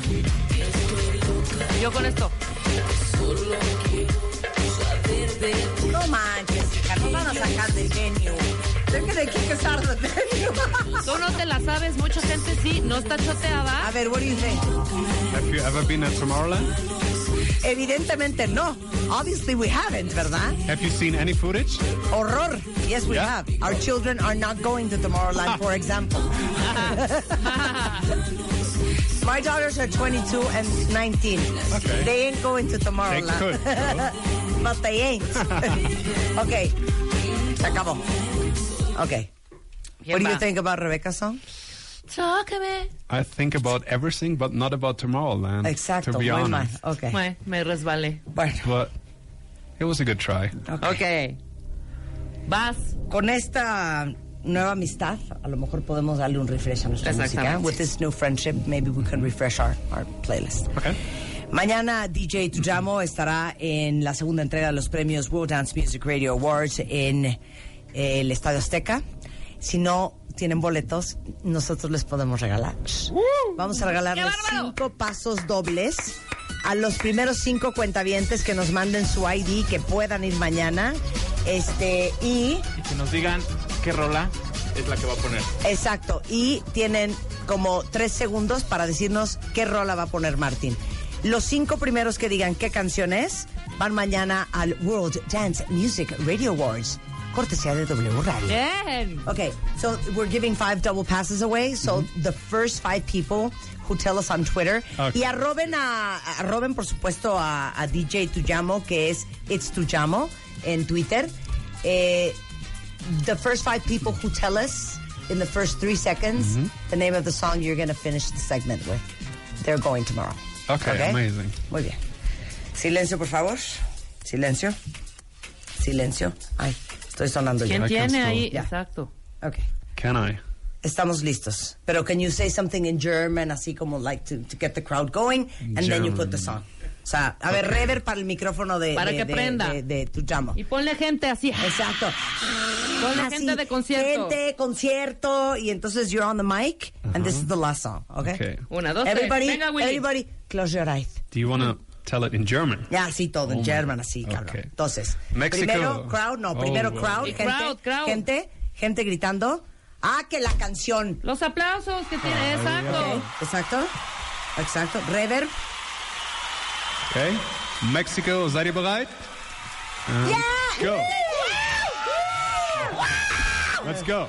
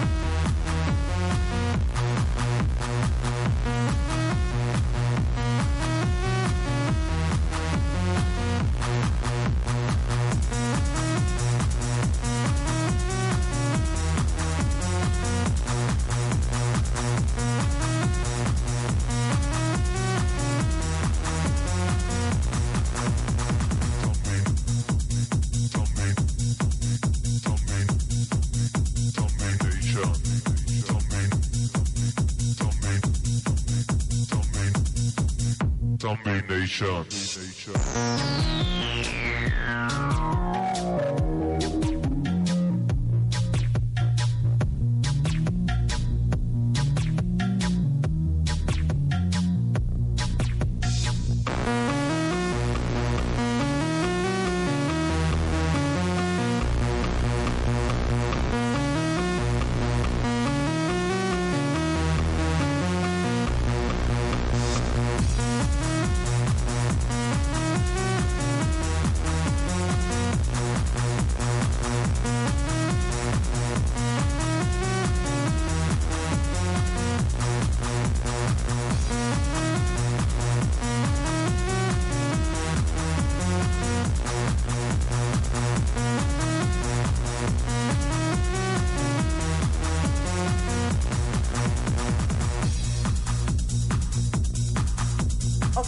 di quién es. Who is it? It's uh, Kernkraft, uh, sorry, 4,000, 400. Ajá. Zombie Nation. Órale. O sea, and we're supposed, like, and if Rebecca and I were there, we're supposed to dance to this song. Yes. And be super sure. excited. It's a classic. It's crazy. Sabes que yo con gata bajo la lluvia me conformo. Thank you, DJ. Thank you so Sujamo. much. Thank you for being on the show. We hope you had a great time. That We'll, great. we'll be very excited to listen to you tomorrow. Awesome. Welcome to Mexico. Is it your first time playing in the country? Uh, no, I've been here a couple of times, but Muy first bien. time Mexico City. Ya intentando inglés bien cañón. Cállate. So you've been here before. Uh, not Mexico City, but Mexico. at all, Muy yeah. bien, pues bienvenido. Yeah. Willkommen. Amazing. Eh, thank you, Shen. Gerne. Bye. 11.50 de la mañana en W Radio. Marta de Baile 96.9 FM 900 AM W Radio Este mes, en Revista MOA, The Digital Love Issue. No dejes que el WhatsApp arruine tu relación y sobrevive las histerias y los dramas que los likes le traen a tu vida y aprende cómo usar la tecnología a tu favor para que no seas el sobrino quedado. Además, les decimos por qué cuando lloras no puedes ni respirar porque se te rompe literal el corazón cuando sufres un shock. Porque eres adicto al amor y hasta cómo dejar de sentir que no necesitas a nadie para ser feliz. Sobrevive el mundo de apps y WhatsApp con el Digital Love Issue 3.0 de Revista MOA. Una revista de Marta de Baile Bueno, cuentavientes, van a amar lo que les voy a contar hoy.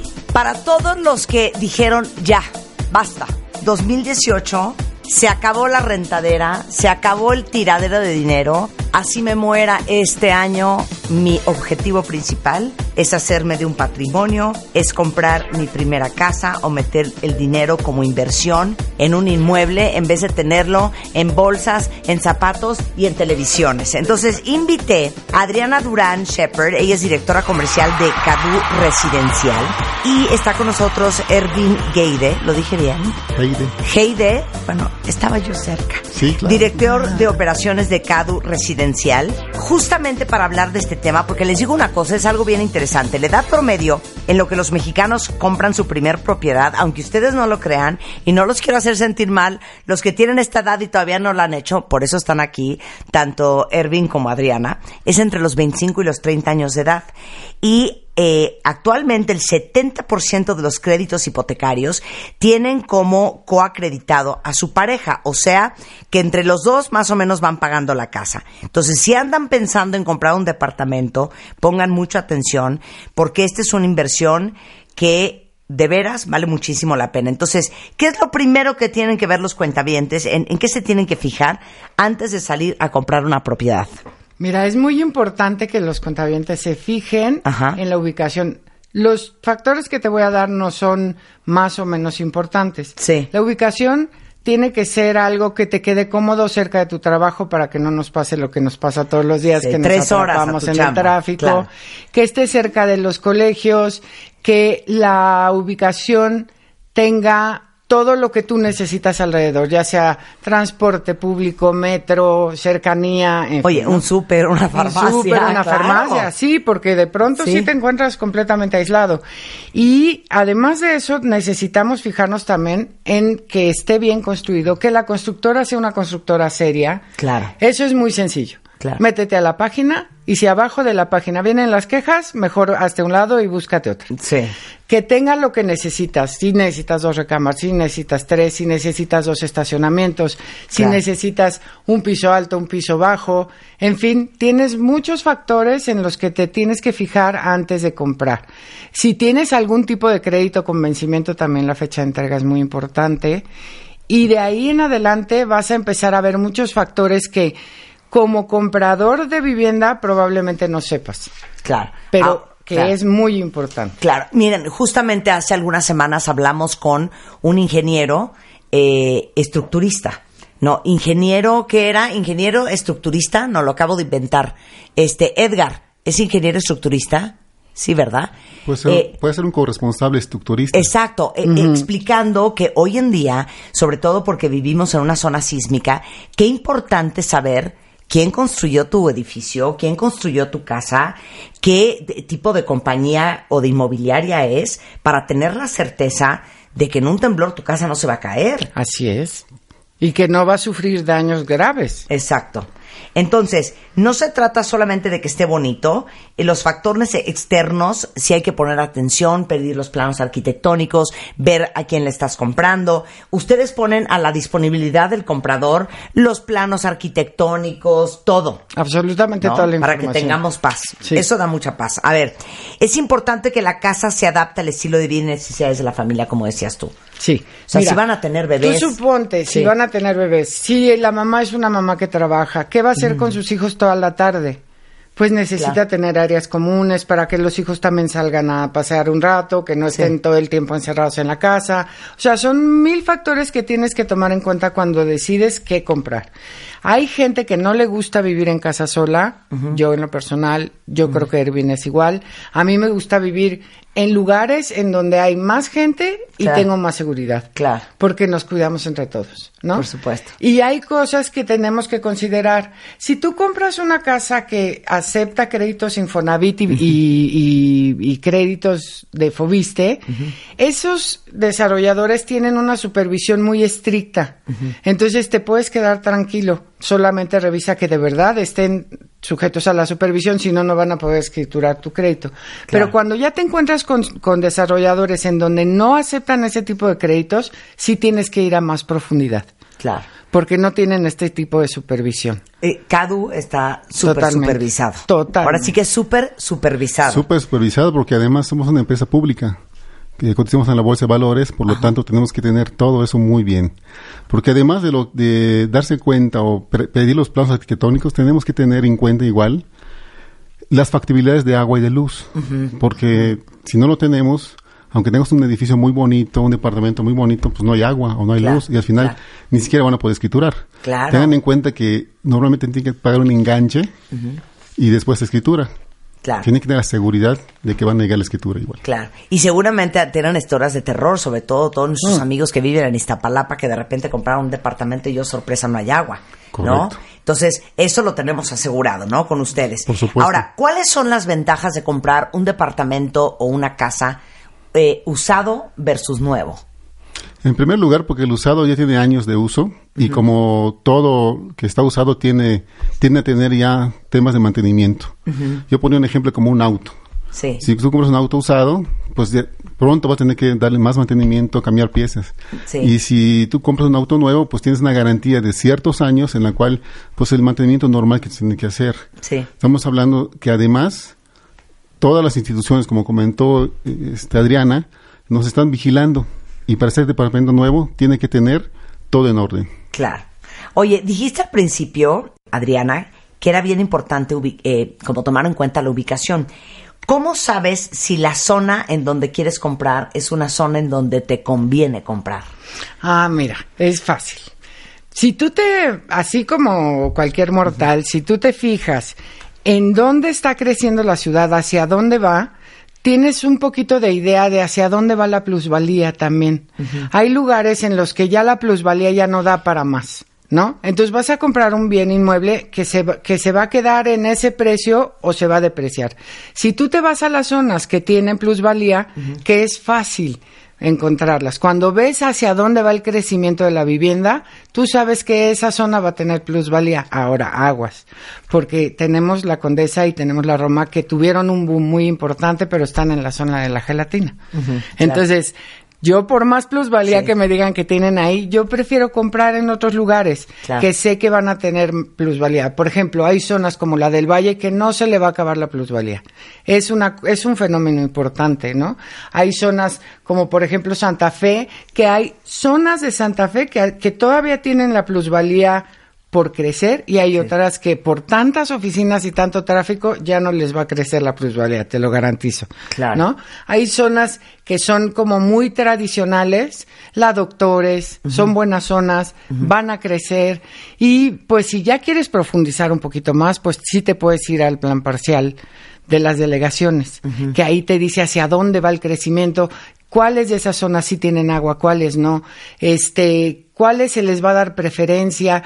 Si, en- si investigas un poquito en Sedubi también te das cuenta un poquito de qué planes tiene Sedubi. No es tan complicado, o sea, te lo digo yo que trabajo ahí, pero la gente común puede ir e, e investigar un poquito y de esa manera saber hacia dónde va el crecimiento y la plusvalía.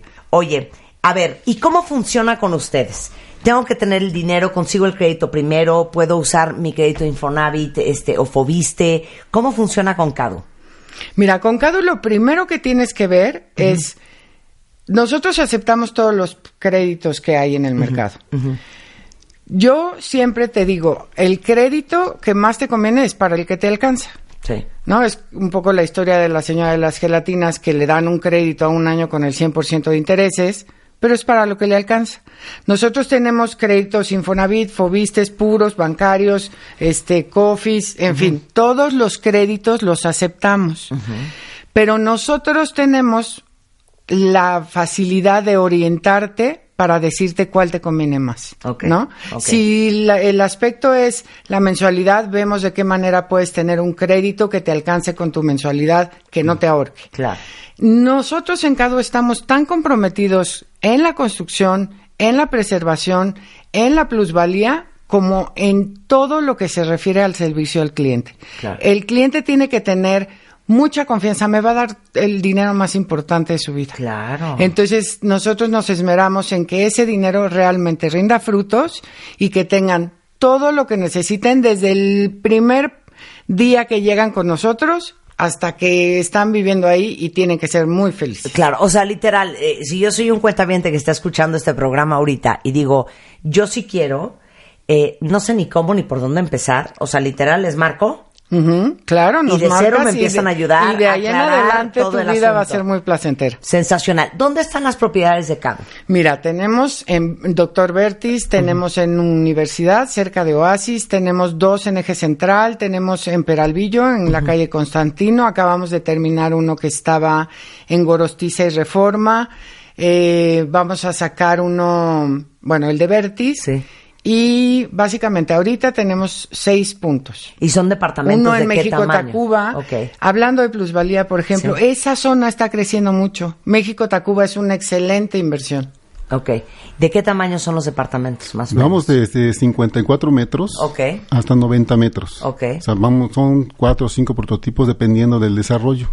¿Y van desde qué precio hasta qué precio? Desde un millón y medio hasta cinco millones. Sensacional. Ahora, que no les asuste eso. O sea, acuérdense, CADU les puede ayudar desde el, desde el paso uno de ver cómo están en el, en el Fobiste, cómo están en el Infonavit, si es a lo mejor un crédito bancario, a lo mejor para ustedes, qué onda con su enganche, qué onda con sus mensualidades. Este, y bueno, pueden saber que es una compañía súper seria, eh, muy reconocida en México y una gran oportunidad para que este 2018 se hagan de su propiedad. ¿Dónde los buscamos? Mira, nosotros estamos en la página de caduresidencial.com y también tenemos presencia en el call center del corporativo, que es en donde damos cauce a todo lo que entra de las solicitudes de información. Entonces, o caduresidencial.com o el teléfono. Es el 5661 7369. Ese es el teléfono de ventas de Cadu. Echen una llamadita a cuentavientes y en una de esas, este año se hacen de su propiedad con Cadu Residencial. Muchas gracias, No, queridas. muchas Un placer gracias. tenerlos en el Muchas programa. gracias por servirnos. W Radio 96.9. Marta de Baile. Descarga la app de W Radio. Y escúchanos app en vivo. 11.50 de la mañana en W Radio. Vente, Mario Borguiño. Que ahora, ahora, ahora- sí, claro, co- co- cambiando el tema brutamente, este tema está cardíaco. Porque aparte vamos a tener como media hora para presentar. Sí, en friega, Uy. Por estar risa y risa. Bye. Bientôt. Resumimos. Resumimos. A ver, esto sí está cardíaco. ¿Alguna vez alguien les ha hecho un examen de si ustedes tienen una mente ganadora o una mente de loser?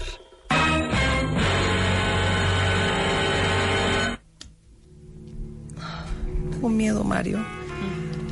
Mario Borguiño es director general de Borguiño Consultores. eh, él es consultor empresarial desde hace más de 30 años. Trabaja en planeación estratégica, rediseño, liderazgo empresarial. Este, ha trabajado en México, Centroamérica, Sudamérica, España. Y hoy vamos a hablar de ser un ganador o un perdedor. Es una posición ante la vida, pero es una posición con la que naces o es una posición que desarrollas. Pues tú no eres ganador ni eres perdedor. Tú tienes la opción de serlo. Es decir, nosotros nacemos con recursos naturales y si desarrollas esos dones naturales que tú tienes, los puedes encaminar a ser un perdedor toda tu vida, aunque tengas maestrías, doctorados, aunque tengas empresas. Es decir, es la actitud ante el entorno o ante las decisiones importantes de tu vida. Donde te las juegas, ahí tú muestras si eres ganador o eres perdedor. Entonces, cuando, te las, cuando tú eres un individuo que tienes constantemente conducta de este tipo, se transforma en un hábito. Y entonces los hábitos son conductas inconscientes. Y por ser inconsciente no tienes conciencia de ellos. Y como haces conciencia de ellos, tú crees que tú actúas con la intención de ganar, pero en realidad eres un perdedor. Pero no te das cuenta. Eso es lo peor. Entonces, por eso los seres humanos ya no podemos vivir como zombies, tenemos que vivir como seres conscientes. Entonces, la conciencia es lo único que te puede decir, ajá, me parece que algo incorporé o algo vino, este, quizás heredado por el ambiente familiar, que me, me hace actuar de una forma que no me permite triunfar.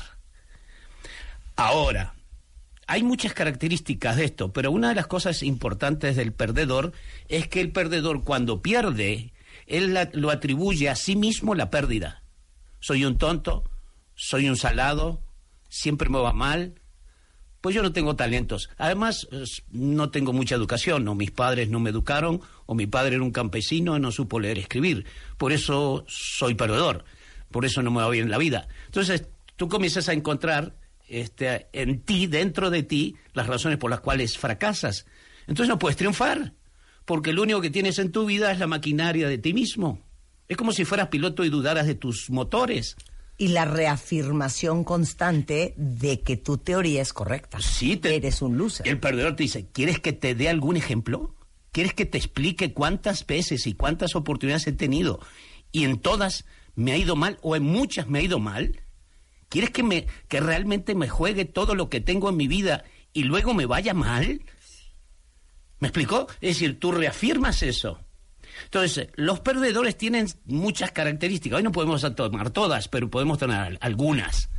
Este, inclusive en mis conferencias yo trato mucho esto. Por ejemplo, yo tengo una conferencia que voy a hablar sobre las empresas, ahora en, junio, que se llama eh, la, este, la innovación disruptiva, donde hablo de que el individuo debe pensar como un triunfador aunque esté fracasando. Winston Churchill decía, eh, los resultados, eh, para obtener resultados, decía él, hay que ir fracasando poquito a poquito hasta lograrlos. Pero al perdedor no le gusta fracasar. Pero entonces, ¿cómo vas a tener una escalera para poder triunfar si no fracasas? El fracaso es parte de la materia prima. O sea, el fracaso en la mente perdedora versus el fracaso en la mente ganadora es una lección y un paso que te acerca más a tu meta final en una actitud ganadora versus una reafirmación y un harakiri de, claro, soy un loser en una mente perdedora. Así es. El ganador sabe que necesita fracasar y si fracasa es porque ya está cerca del éxito. El perdedor no, soy un tonto, soy un salado, me va mal, etcétera, se lo atribuye a sí mismo. Entonces, hay ciertas características. Por ejemplo, los ganadores tienen metas y los perdedores tienen excusas. Claro.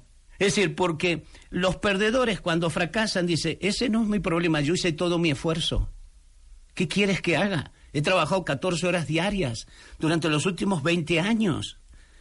El, el tema es que los, los, los que piensan como triunfador tienen la conducta de la persistencia, tienen lo que le llaman la actitud espartana ante la vida, que les permite morder el polvo, caerse y levantarse nuevamente sin atribuirle a él, sino que lo atribuya a nada más que es un evento, un fracaso. Es que saben que es muy fuerte y muy profundo lo que está hablando Mario, ¿eh?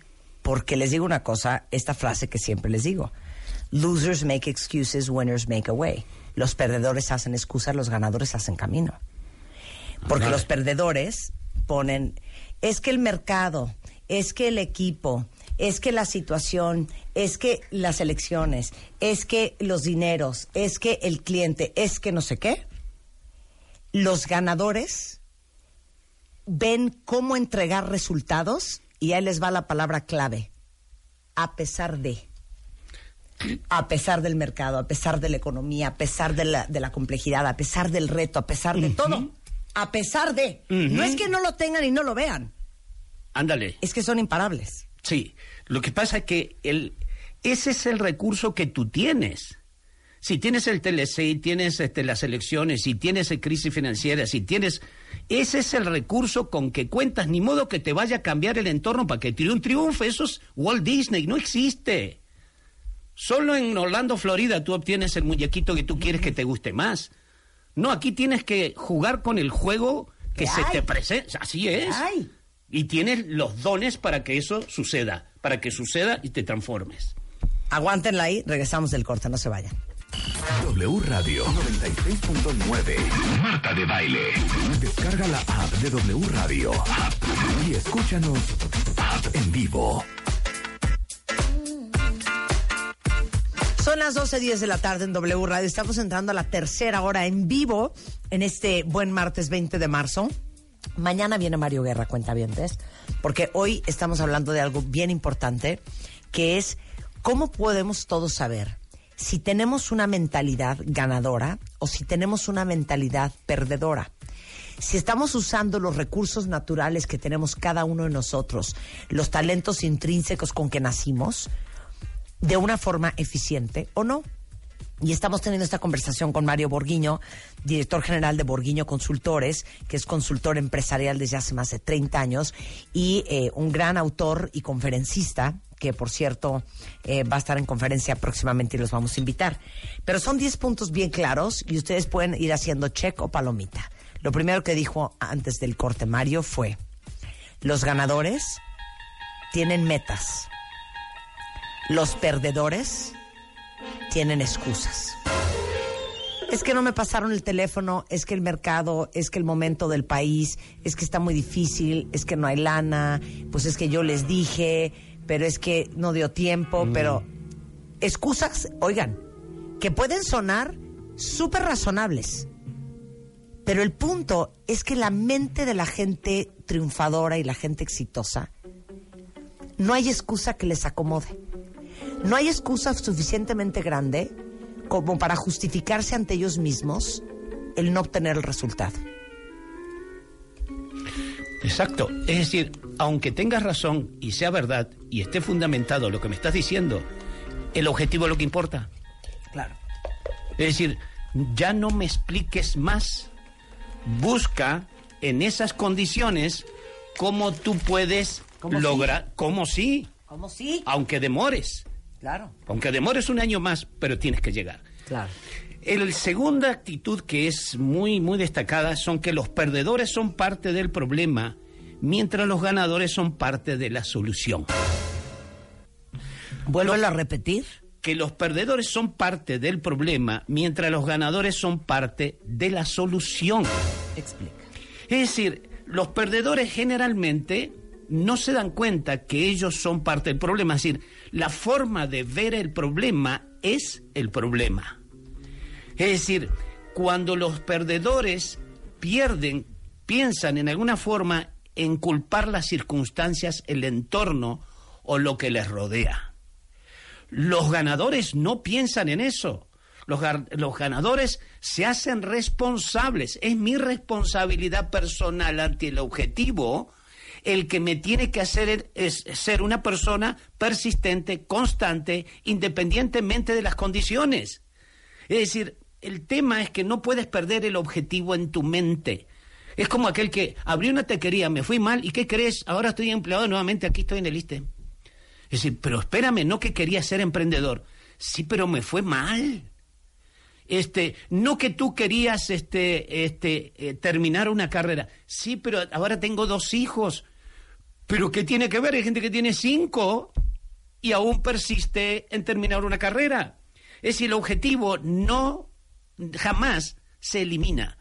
Puede ser que tú eh, inviertas más tiempo, puede ser que tomes otro camino, pero el tema es que si tú crees que el problema eres tú, vuelvo al punto inicial, y crees que el problema eh, no es la circunstancia, sino que todo lo que a ti te pasa es parte del problema, nunca puedes triunfar.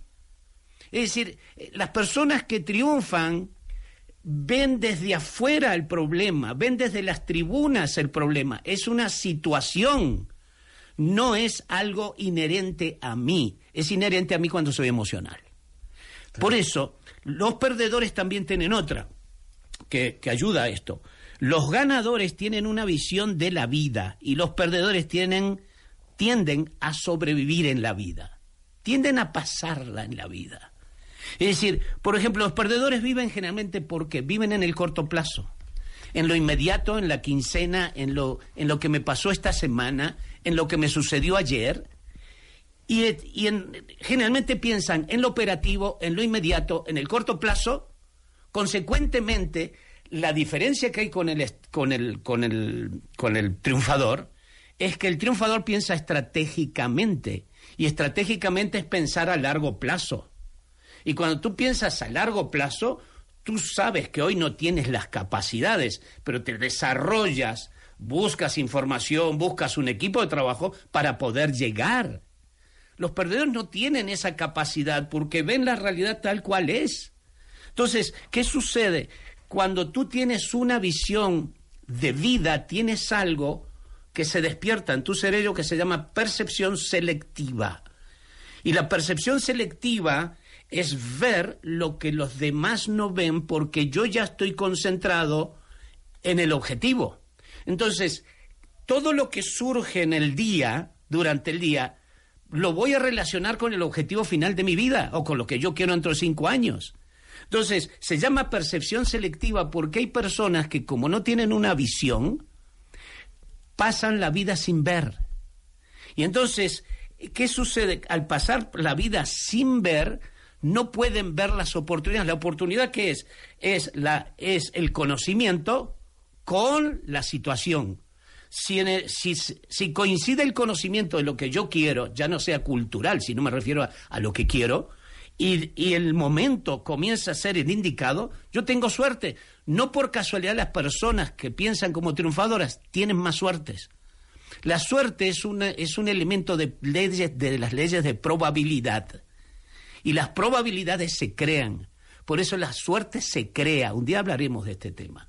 Es decir, la suerte se puede cercar. No quiere decir que funcione automático, pero por leyes de probabilidades puedo tener más suerte que otros. ¿Por qué? Porque yo ya sé lo que quiero, yo ya sé qué es lo que tengo que hacer, consecuentemente nunca me doy por vencido y pienso en el largo plazo. Ese es el punto número tres. El punto número ah, Cuatro, cuatro, este, los ganadores tienen un sentido eh, de urgencia y los perdedores postergan. Esto es terrible. Terrible.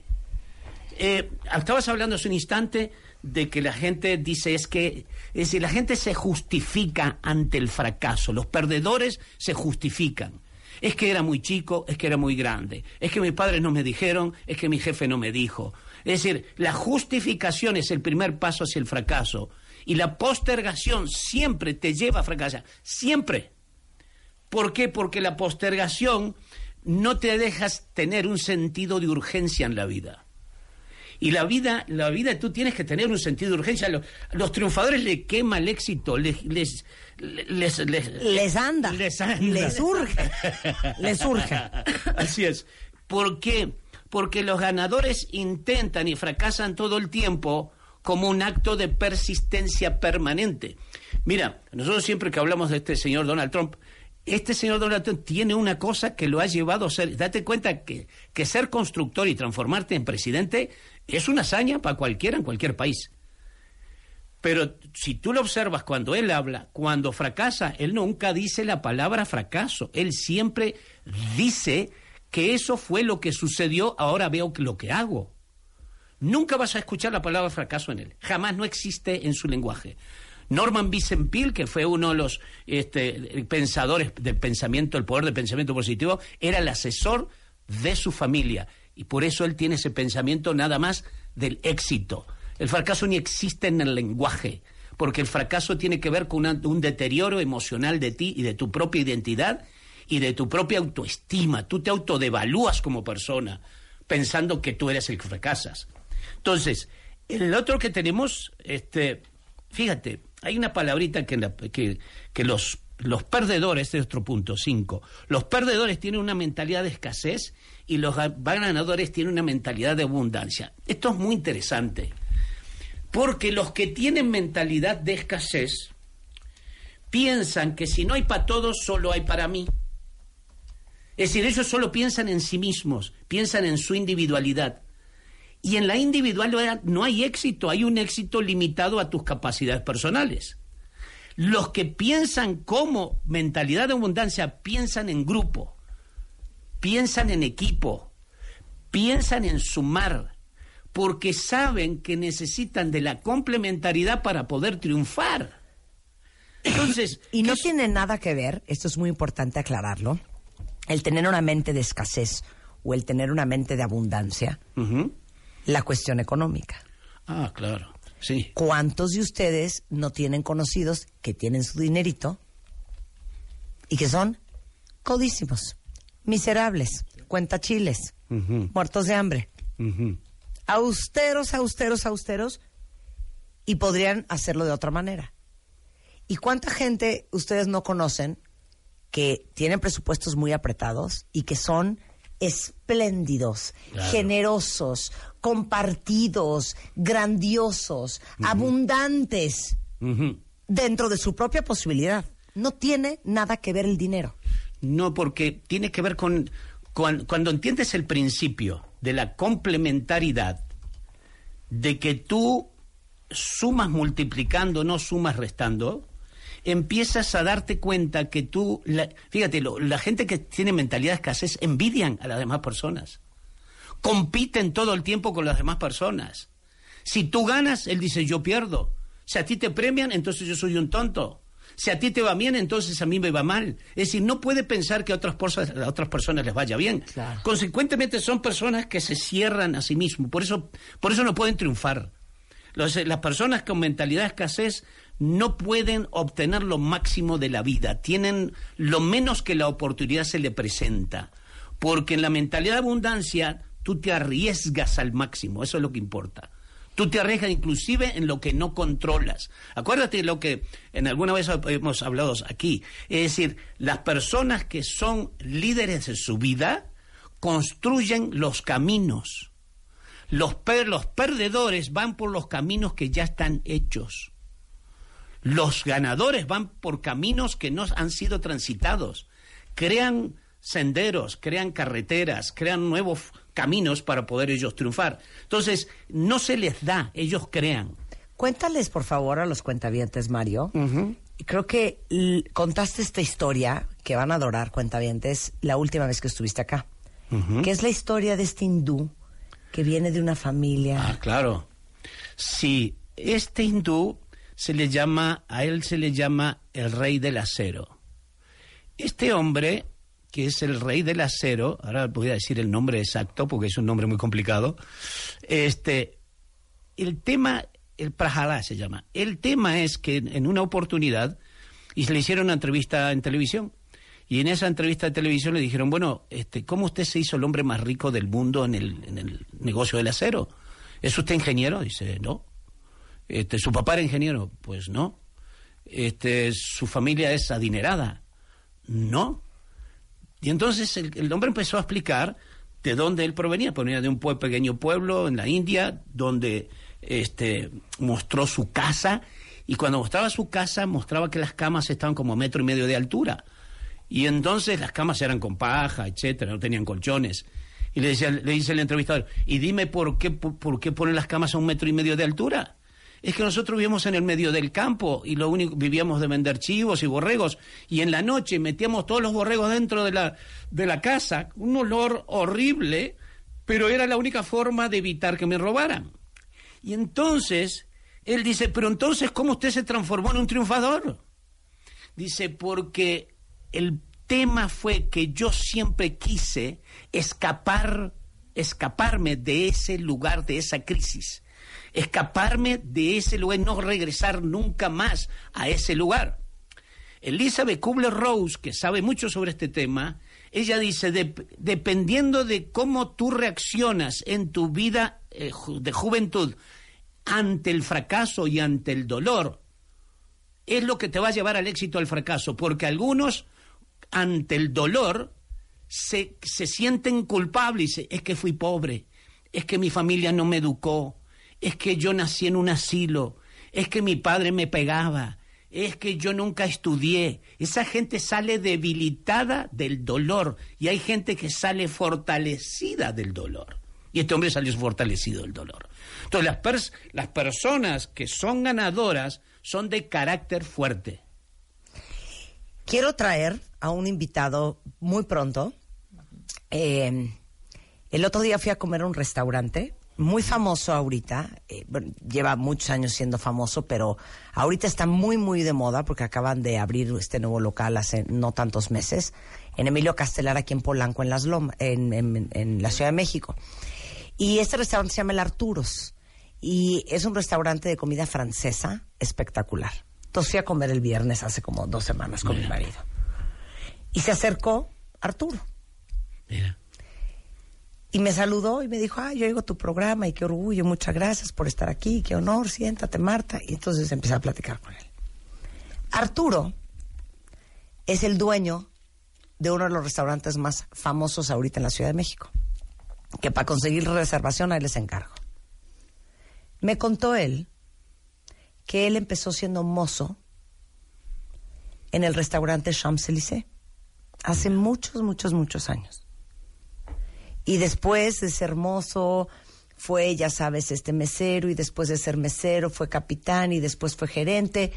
Y un día junto con su esposa dijo, me voy a aventurar y abrió un changarrito en la Condesa con siete meses. Así empezó Arturos. Le dije, tienes que venir a radio a contar esta historia. Porque uno pensaría que para ser un gran restaurantero tendrías que haber venido de una familia con mucho dinero, con un gran abolengo de restauranteros, ¿no? Y haber Tener formación, haber estudiado administración, hotelería o yo qué sé, para poder hacer eso. Y yo quiero que venga Arturo a contarle su historia, Sería muy bueno. que es impresionante. Excelente. Me hiciste, Arturo tiene una mente ganadora. fíjate que me hiciste acordar de Tom Cruise.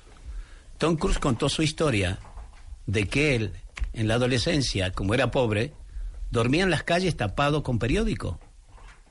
Estamos hablando de Tom Cruise, el que conocemos ahora, el Misión Imposible, Triunfador. Es decir, a lo que estamos llegando de conclusión es que no me importa si tú eres una persona adinerada, educada o no. La mente de triunfador es una forma o una posición ante la vida, es una forma de ver la vida. Entonces no me importa si eres educado o no, no me importa si eres una persona culta o no, si eres una persona que adinerada o no, no tiene que ver con eso. Tiene que ver con la forma en que tú reaccionas ante el objetivo y la, y la terquedad que tú tienes para alcanzar las metas en tu vida.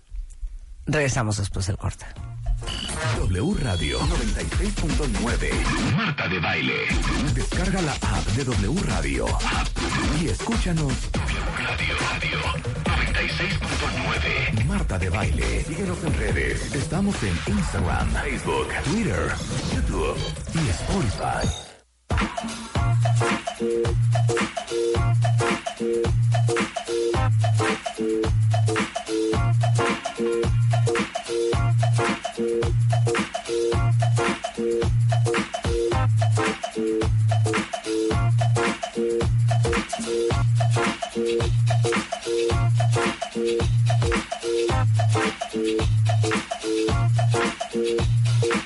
Estamos de regreso en W Radio, estamos en una conversación bien, bien dura, ¿eh? Bien dura. Porque estamos haciendo, pues, casi, casi un examen para ver quién de ustedes tiene una mente perdedora, una mente de loser. Y quién de ustedes tiene una mente de ganador. Estamos con Mario Borguiño, director general de Borguiño eh, Consultores, consultor empresarial desde hace 30 años, un gran autor de muchos libros sobre liderazgo y emprendedurismo, eh, gran conferencista. Y en la primera media hora de esta tercera hora del programa hablamos de que los ganadores tienen metas y los perdedores tienen excusas, que los perdedores son parte del problema, mientras que los ganadores son parte de la solución. Los ganadores tienen una visión de la vida y los perdedores tienden a nada más sobrevivir. Los ganadores tienen un sentido de gran urgencia y los perdedores tienden a postergar. Los perdedores tienen una mentalidad de escasez, indistintamente del nivel socioeconómico. Los ganadores piensan en la abundancia. Los perdedores, que es el número 6, Mario, ¿Ses? Los perdedores son individualistas y los ganadores piensan en la sinergia. O sea. Sí. Me quedé pensando ahora. Sí, sí, te quedaste pensando. Sí, este, son individualistas porque buscan su bien personal por encima del bien de los demás. Y ese es un problema serio en, en- los perdedores, porque tú no puedes ir por encima de las demás personas para alcanzar el éxito. Tú tienes que ir con el equipo, con el grupo de trabajo, para poder lograr tu, tu éxito. Es decir, la sinergia es que uno más uno es tres. Es decir, cuando tú te unes junto con un equipo de trabajo, tú logras más. Es decir, la mentalidad que tienen los individualistas es que buscan el interés personal porque tienen miedo de compartir. ¿Te acuerdas que habíamos hablado de la- del sentido de escasez? Ahí es donde se complementan. La mentalidad de escasez te hace pensar en forma individual, te hace pensar en forma en que tú tienes que ganar primero antes que los demás. Y las que piensan desde el punto de vista sinérgico, piensan en el, desde el punto de vista cooperativo, colectivo, colectivo y en busca del beneficio de los demás también para lograr el, objetivo final. Claro. Dices otra cosa interesante, que los perdedores son reactivos y los perde y los ganadores son proactivos. Ah, sí, sí, Explica sí, esa diferencia.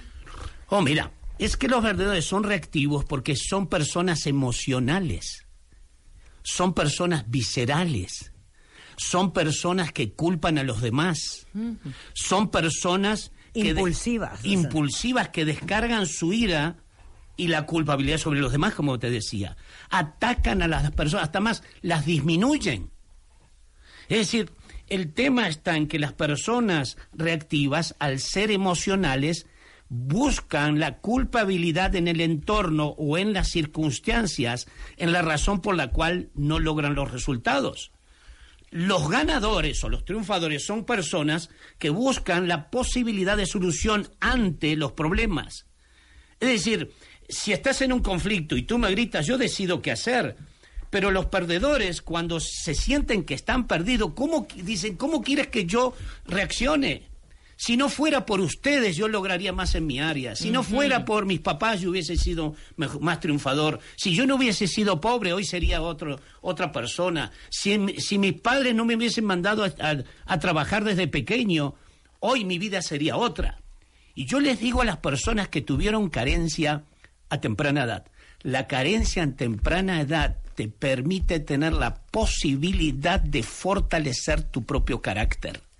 Porque cuando en las etapas tempranas todo se te da, todo se te entrega, todo se te da por añadidura porque eres hijo de papá y de mamá, no tienes la posibilidad de forjar ese, ese carácter y luego por eso hay tantos hijos de 40 años viviendo con los padres. Es decir, el tema está en que se generan un estado de, de- de dependencia en lugar de ser un individuo individual que puede pensar en decidir por sí mismo, que no es lo mismo ser que ser individualista, ¿eh? Claro. Entonces, las re- lo que quiero decirte es que las personas que son proactivas son personas que suben a su conciencia la decisión. Antes de decidir, toman un espacio y reaccionan. Las personas reactivas, si me gritas, te grito. Si me pateas, te pateo. ¿Que ¿De qué otra forma quieres que te trate? Ve cómo me trata, dice el reactivo. La persona que es proactiva piensa, analiza y luego decide por sí mismo. Me gritas y yo decido. Fracaso y yo decido cómo sentirme. Entonces, el tema está en que los proactivos elevan al nivel, como decía, de conciencia y son mucho más racionales, más lógicos en la toma de decisiones y son mucho más fríos para poder resolver sus propios problemas. Por eso las personas que son perdedoras son personas cuya ansiedad y te recuerda el tema de la autoestima. Los cuando los perdedores sienten que ellos son el problema, entonces no hay soluciones. Entonces los reactivos son emocionales y si los emocionales creen que el problema es por culpa de él, no hay forma humana que tú puedas transformarte en un ganador en la vida. Claro, pero también, regresando a, a ese punto inicial, que los, los ganadores son parte de la solución y los perdedores son parte del problema. Claro, porque Cuando alguien te viene a presentar un problema y te da el pliego petitorio de las 166 razones bastante razonables por las cuales el resultado no se consiguió, no se pudo, Claro. no alcanzó el tiempo, la excusa que sea, en el ADN de la gente con mente exitosa, No, eso no existe. es que no, no sé cómo explicar que eso es, es una... Es como hablarnos en japonés. Sí. No, ent- no se entiende. No, no enti- es que no, es que le mandé el mail pero no me contestó. Sí, yo les llamo a ellos O sea, es que no, enti- no entiendo. ¿Y luego? y Y hablaste, fuiste a tocarle a su casa, le hablaste por teléfono, le mandaste un WhatsApp, hiciste un desmadre, marcaste al conmutador de la compañía, buscaste Claro. a la secretaria, le hablaste a su esposa. Me da igual.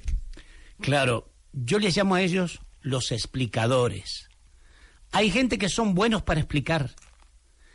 Pero espérame, el tema es que resuelvas. No me expliques más, haz. Exacto. La explicación puede ser real, puede estar fundamentada en verdad, pero no me interesa. Te No me dice el interesa. No me interesa, dice el triunfador. Claro, pero o te pueden pasar horas explicando Mm, Así es. todas las razones por las cuales de veras no se pudo. Y, y además el En sustento. vez de pasar horas explicándote todas las formas en que sí se va a poder. Así es. No, ya, ya, ya sé que no pudiste. Ahora dime cómo vas a poder. Sí, ya no me pierdas más el tiempo explicándome.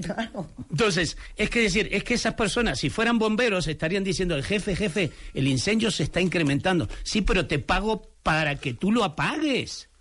Es decir, tú estás en la vida para triunfar. Mira, a veces yo pienso, hay gente que, que son muy religiosa y me dice, fíjate, eh, yo creo que, que nosotros llevamos a Dios por dentro. Nosotros somos la, el ser humano es la representación de Dios en la tierra. Digo, vamos a suponer que es verdad. ¿Será que, que Dios siempre anda culpando a los demás? ¿Será que Dios este, tiene miedo a tomar este, riesgos? ¿Será que Dios tiene una mente de, de perdedor? Y todo el mundo dice, no, ¿cómo? Pues entonces, ¿sí eres o no eres? Porque si llevas Dios dentro y tú eres la representante de Dios, tú naciste para triunfar, punto. Mm. ¿Puedo darle un ejemplo? Vale. Siempre hemos platicado, y cuando doy conferencias hablo mucho de este tema, que si fuéramos menos víctimas del que dirán y de lo que opina la gente de nosotros, no solamente seríamos más libres, sino tendríamos más espacio para hacer más, aunque implicara cometer errores y, y- y tener fracasos en el camino. Así es. Pero nos apabulla tanto lo que dice el otro, que no tenemos la bendición de fulano y que el otro no cree en nosotros y que el otro no nos dio eh, la luz verde, como que se nos olvida que a veces la mejor decisión no siempre es la más popular. Y como uno viene cojeando del, híjole, síndrome del impostor y entonces si tienes poca autoconfianza y una autoestima frágil, pues más impacto tiene lo que te dicen los demás, eh, eh, ¿no? Sobre, sobre tus proyectos. Entonces yo me pongo a pensar, ubican a Elon Musk, ¿no? Cuentavientes, que es el fundador de SpaceX y de Tesla. Aquí no estamos hablando del círculo inmediato de tu tía, tu primo, tu familia, tu pareja. No, aquí estamos hablando de toda una industria eh, que pasó diciéndole a Elon Musk que estaba loco, que era una muy mala idea hacer un coche eléctrico con esas dimensiones, con ese costo, que estaba loco en querer formar una compañía como SpaceX. Fracasó 644 veces, tuvo muy pocos, muy pocos, este, muy pocos este compañeros aplaudiéndole y echándole porras. La gran mayoría le decían, este güey está loco, está tirando su dinero. Y nunca soltó. Y miren hoy lo que es SpaceX y lo que es Tesla. Sí. Entonces, imagínense esos niveles en esas industrias de presión, y lo ha vivido Bill Gates, y lo ha vivido Rupert Murdoch, y lo ha vivido Steve Jobs, con una presión mundial de este güey está trastornado. Así es. Y aguantan. Y Sí. nosotros, no llegue un compañero de trabajo, no llegue una chava del colegio, no llegue nuestra pareja o nuestro padre o nuestra madre a decirnos, ¿estás loco? Que basta y sobra para que tiremos la toalla. Entonces, hablando de que los perdedores Son renuncian Sí. cuando fracasan y los ganadores hacen un segundo esfuerzo. Fíjate que este señor Elon Musk dice, si no estamos fracasando, significa que no estamos innovando lo suficiente. Es decir, los innovadores son máquinas de fracasar. Mm. Espérate, tengo otro ejemplo. Ubican el Bugatti, ¿no? El coche probablemente más caro del mundo. Un coche que vale Sí. un millón y medio, dos millones de dólares. Tienen que ver el documental, porque es un ejemplo. La, la gente de Bugatti dijo, queremos hacer un coche de esta manera. La industria sola le dijo, pues no se puede, porque adivina qué. No hay ni las llantas para, para levantar esa velocidad y esos caballos de fuerza en ese, en ese periodo de tiempo. No hay los frenos para frenar ese coche. No hay los radiadores para enfriar una máquina con esa potencia. No hay el sensor con el ala para frenar un Bugatti a esa velocidad. No existe nada. Todo se hizo de cero. Bugatti dijo, la perfección no es suficiente. Le pidió a Michelin, necesito que me hagas unas llantas de cero que aguanten un coche con esta situación. Y el Bugatti por eso es tan caro, porque todo se hizo Se de hizo. cero. El punto al que quiero llegar es que la gente de Bugatti pudo haber regresado a decir, no se puede hacer el coche. ¿Por? Porque no hay las llantas, porque no hay el carburador, porque no hay esto, porque no hay el otro. Y el jefe decirles, ah, no hay en la industria. Ah, no, pues sí, está cabrón, no se puede hacer. No, pues sí. Y adivinen qué, lo hicieron.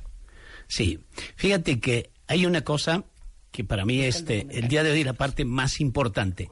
Todos los que nos están escuchando que tengan negocio tienen que tener una mente innovadora. Inclusive la próxima conferencia que va a hablar se llama innovación disruptiva. Imagínate lo que va a hablar. ¿Cuándo es tu conferencia? Ya Es en junio, junio este 10 voy a hablar de Elon Musk, de cómo ha, ha triunfado este hombre, de, los triunfadores, de, de por qué existe un Uber o por qué existe un Airbnb, por qué la gente crea cosas distintas que no existen. Lo que estabas hablando del Bugatti, tal cual.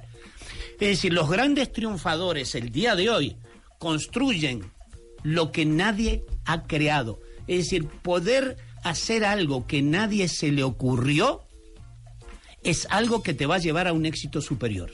100%. Porque llegar cuando todo el mundo ya lo sabe no tiene ninguna gracia salir al mercado y querer Claro. tú triunfar. Claro. Porque ya, ya llegas tarde y vas a tener que vender muy baratito. Y yo creo que la gente exitosa no tiene miedo en desafiar las tendencias, Ah, desafiar el Sí, establecimiento. la, la gente exitosa ama la incertidumbre, ama lo desconocido.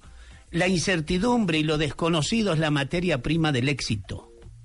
Entonces, cuando tú tienes la materia prima del éxito, que es vivir sobre lo que tú no dominas, trabajar sobre lo que tú no controlas, entonces te transformas en un triunfador. Pero no puede ser si tienes mentalidad de perdedor. Porque la mentalidad de perdedor puede decir, ¿y si me va mal? ¿Y si no existe? Entonces, pues yo invito Junio, a que... junio, junio, vengan. apunten, ¿qué día es? Es el día 9, es un sábado. 9 de Vengan, junio. es todo el día, van a hacer trabajos, es un taller. Hablen ahora y este, que, bueno, le van a dar como siempre el 50%. Vengan porque verdaderamente van a trabajar un día completo en innovaciones disruptivas, que algún día hablaremos de eso. No hemos hablado hasta, Sí, hasta claro. de ese tema. Claro, oye, ¿cómo cambiar el chip de la forma en que piensas? ¿No? es A ver, eh, toda la información es 5534 1925 Ah, para el cierto, curso de cierto. Mario Borguiño.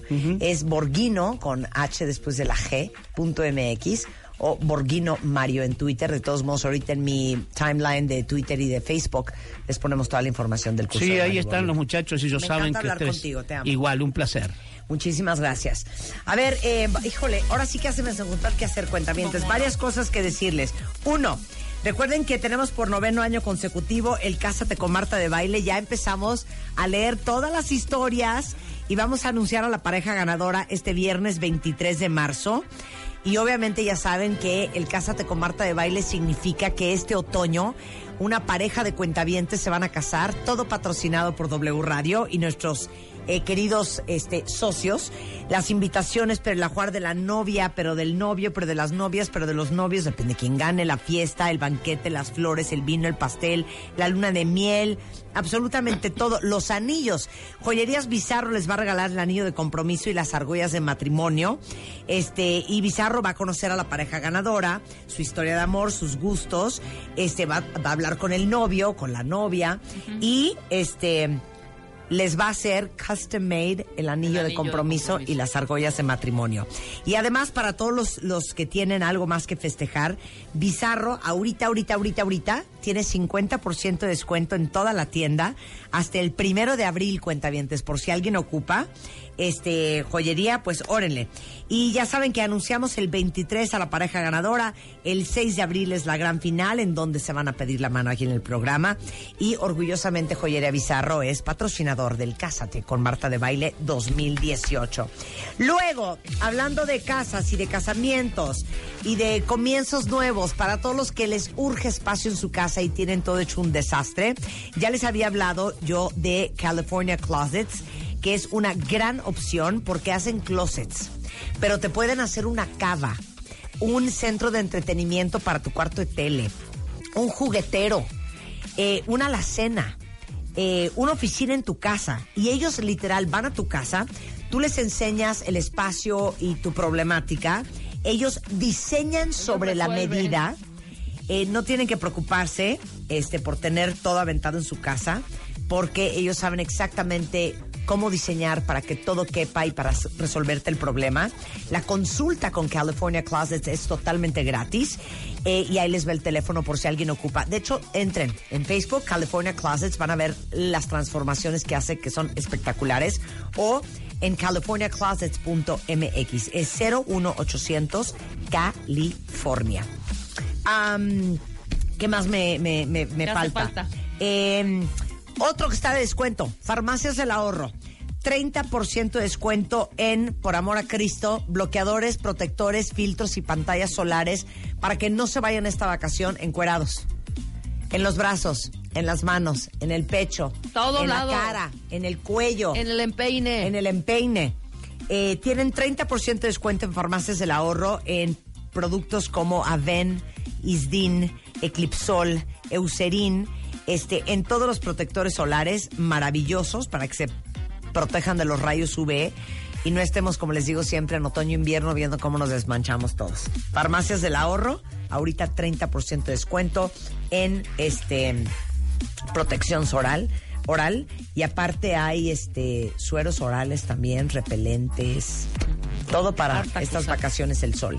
Y para todos los que se la viven entre el tráfico, el transporte público y todo el agobio de esta gran ciudad o de la gran ciudad de donde nos estén escuchando, seguro muchos de ustedes usan la app Easy, que es súper fácil de usar. Este, ubicas Easy en vez de taxi.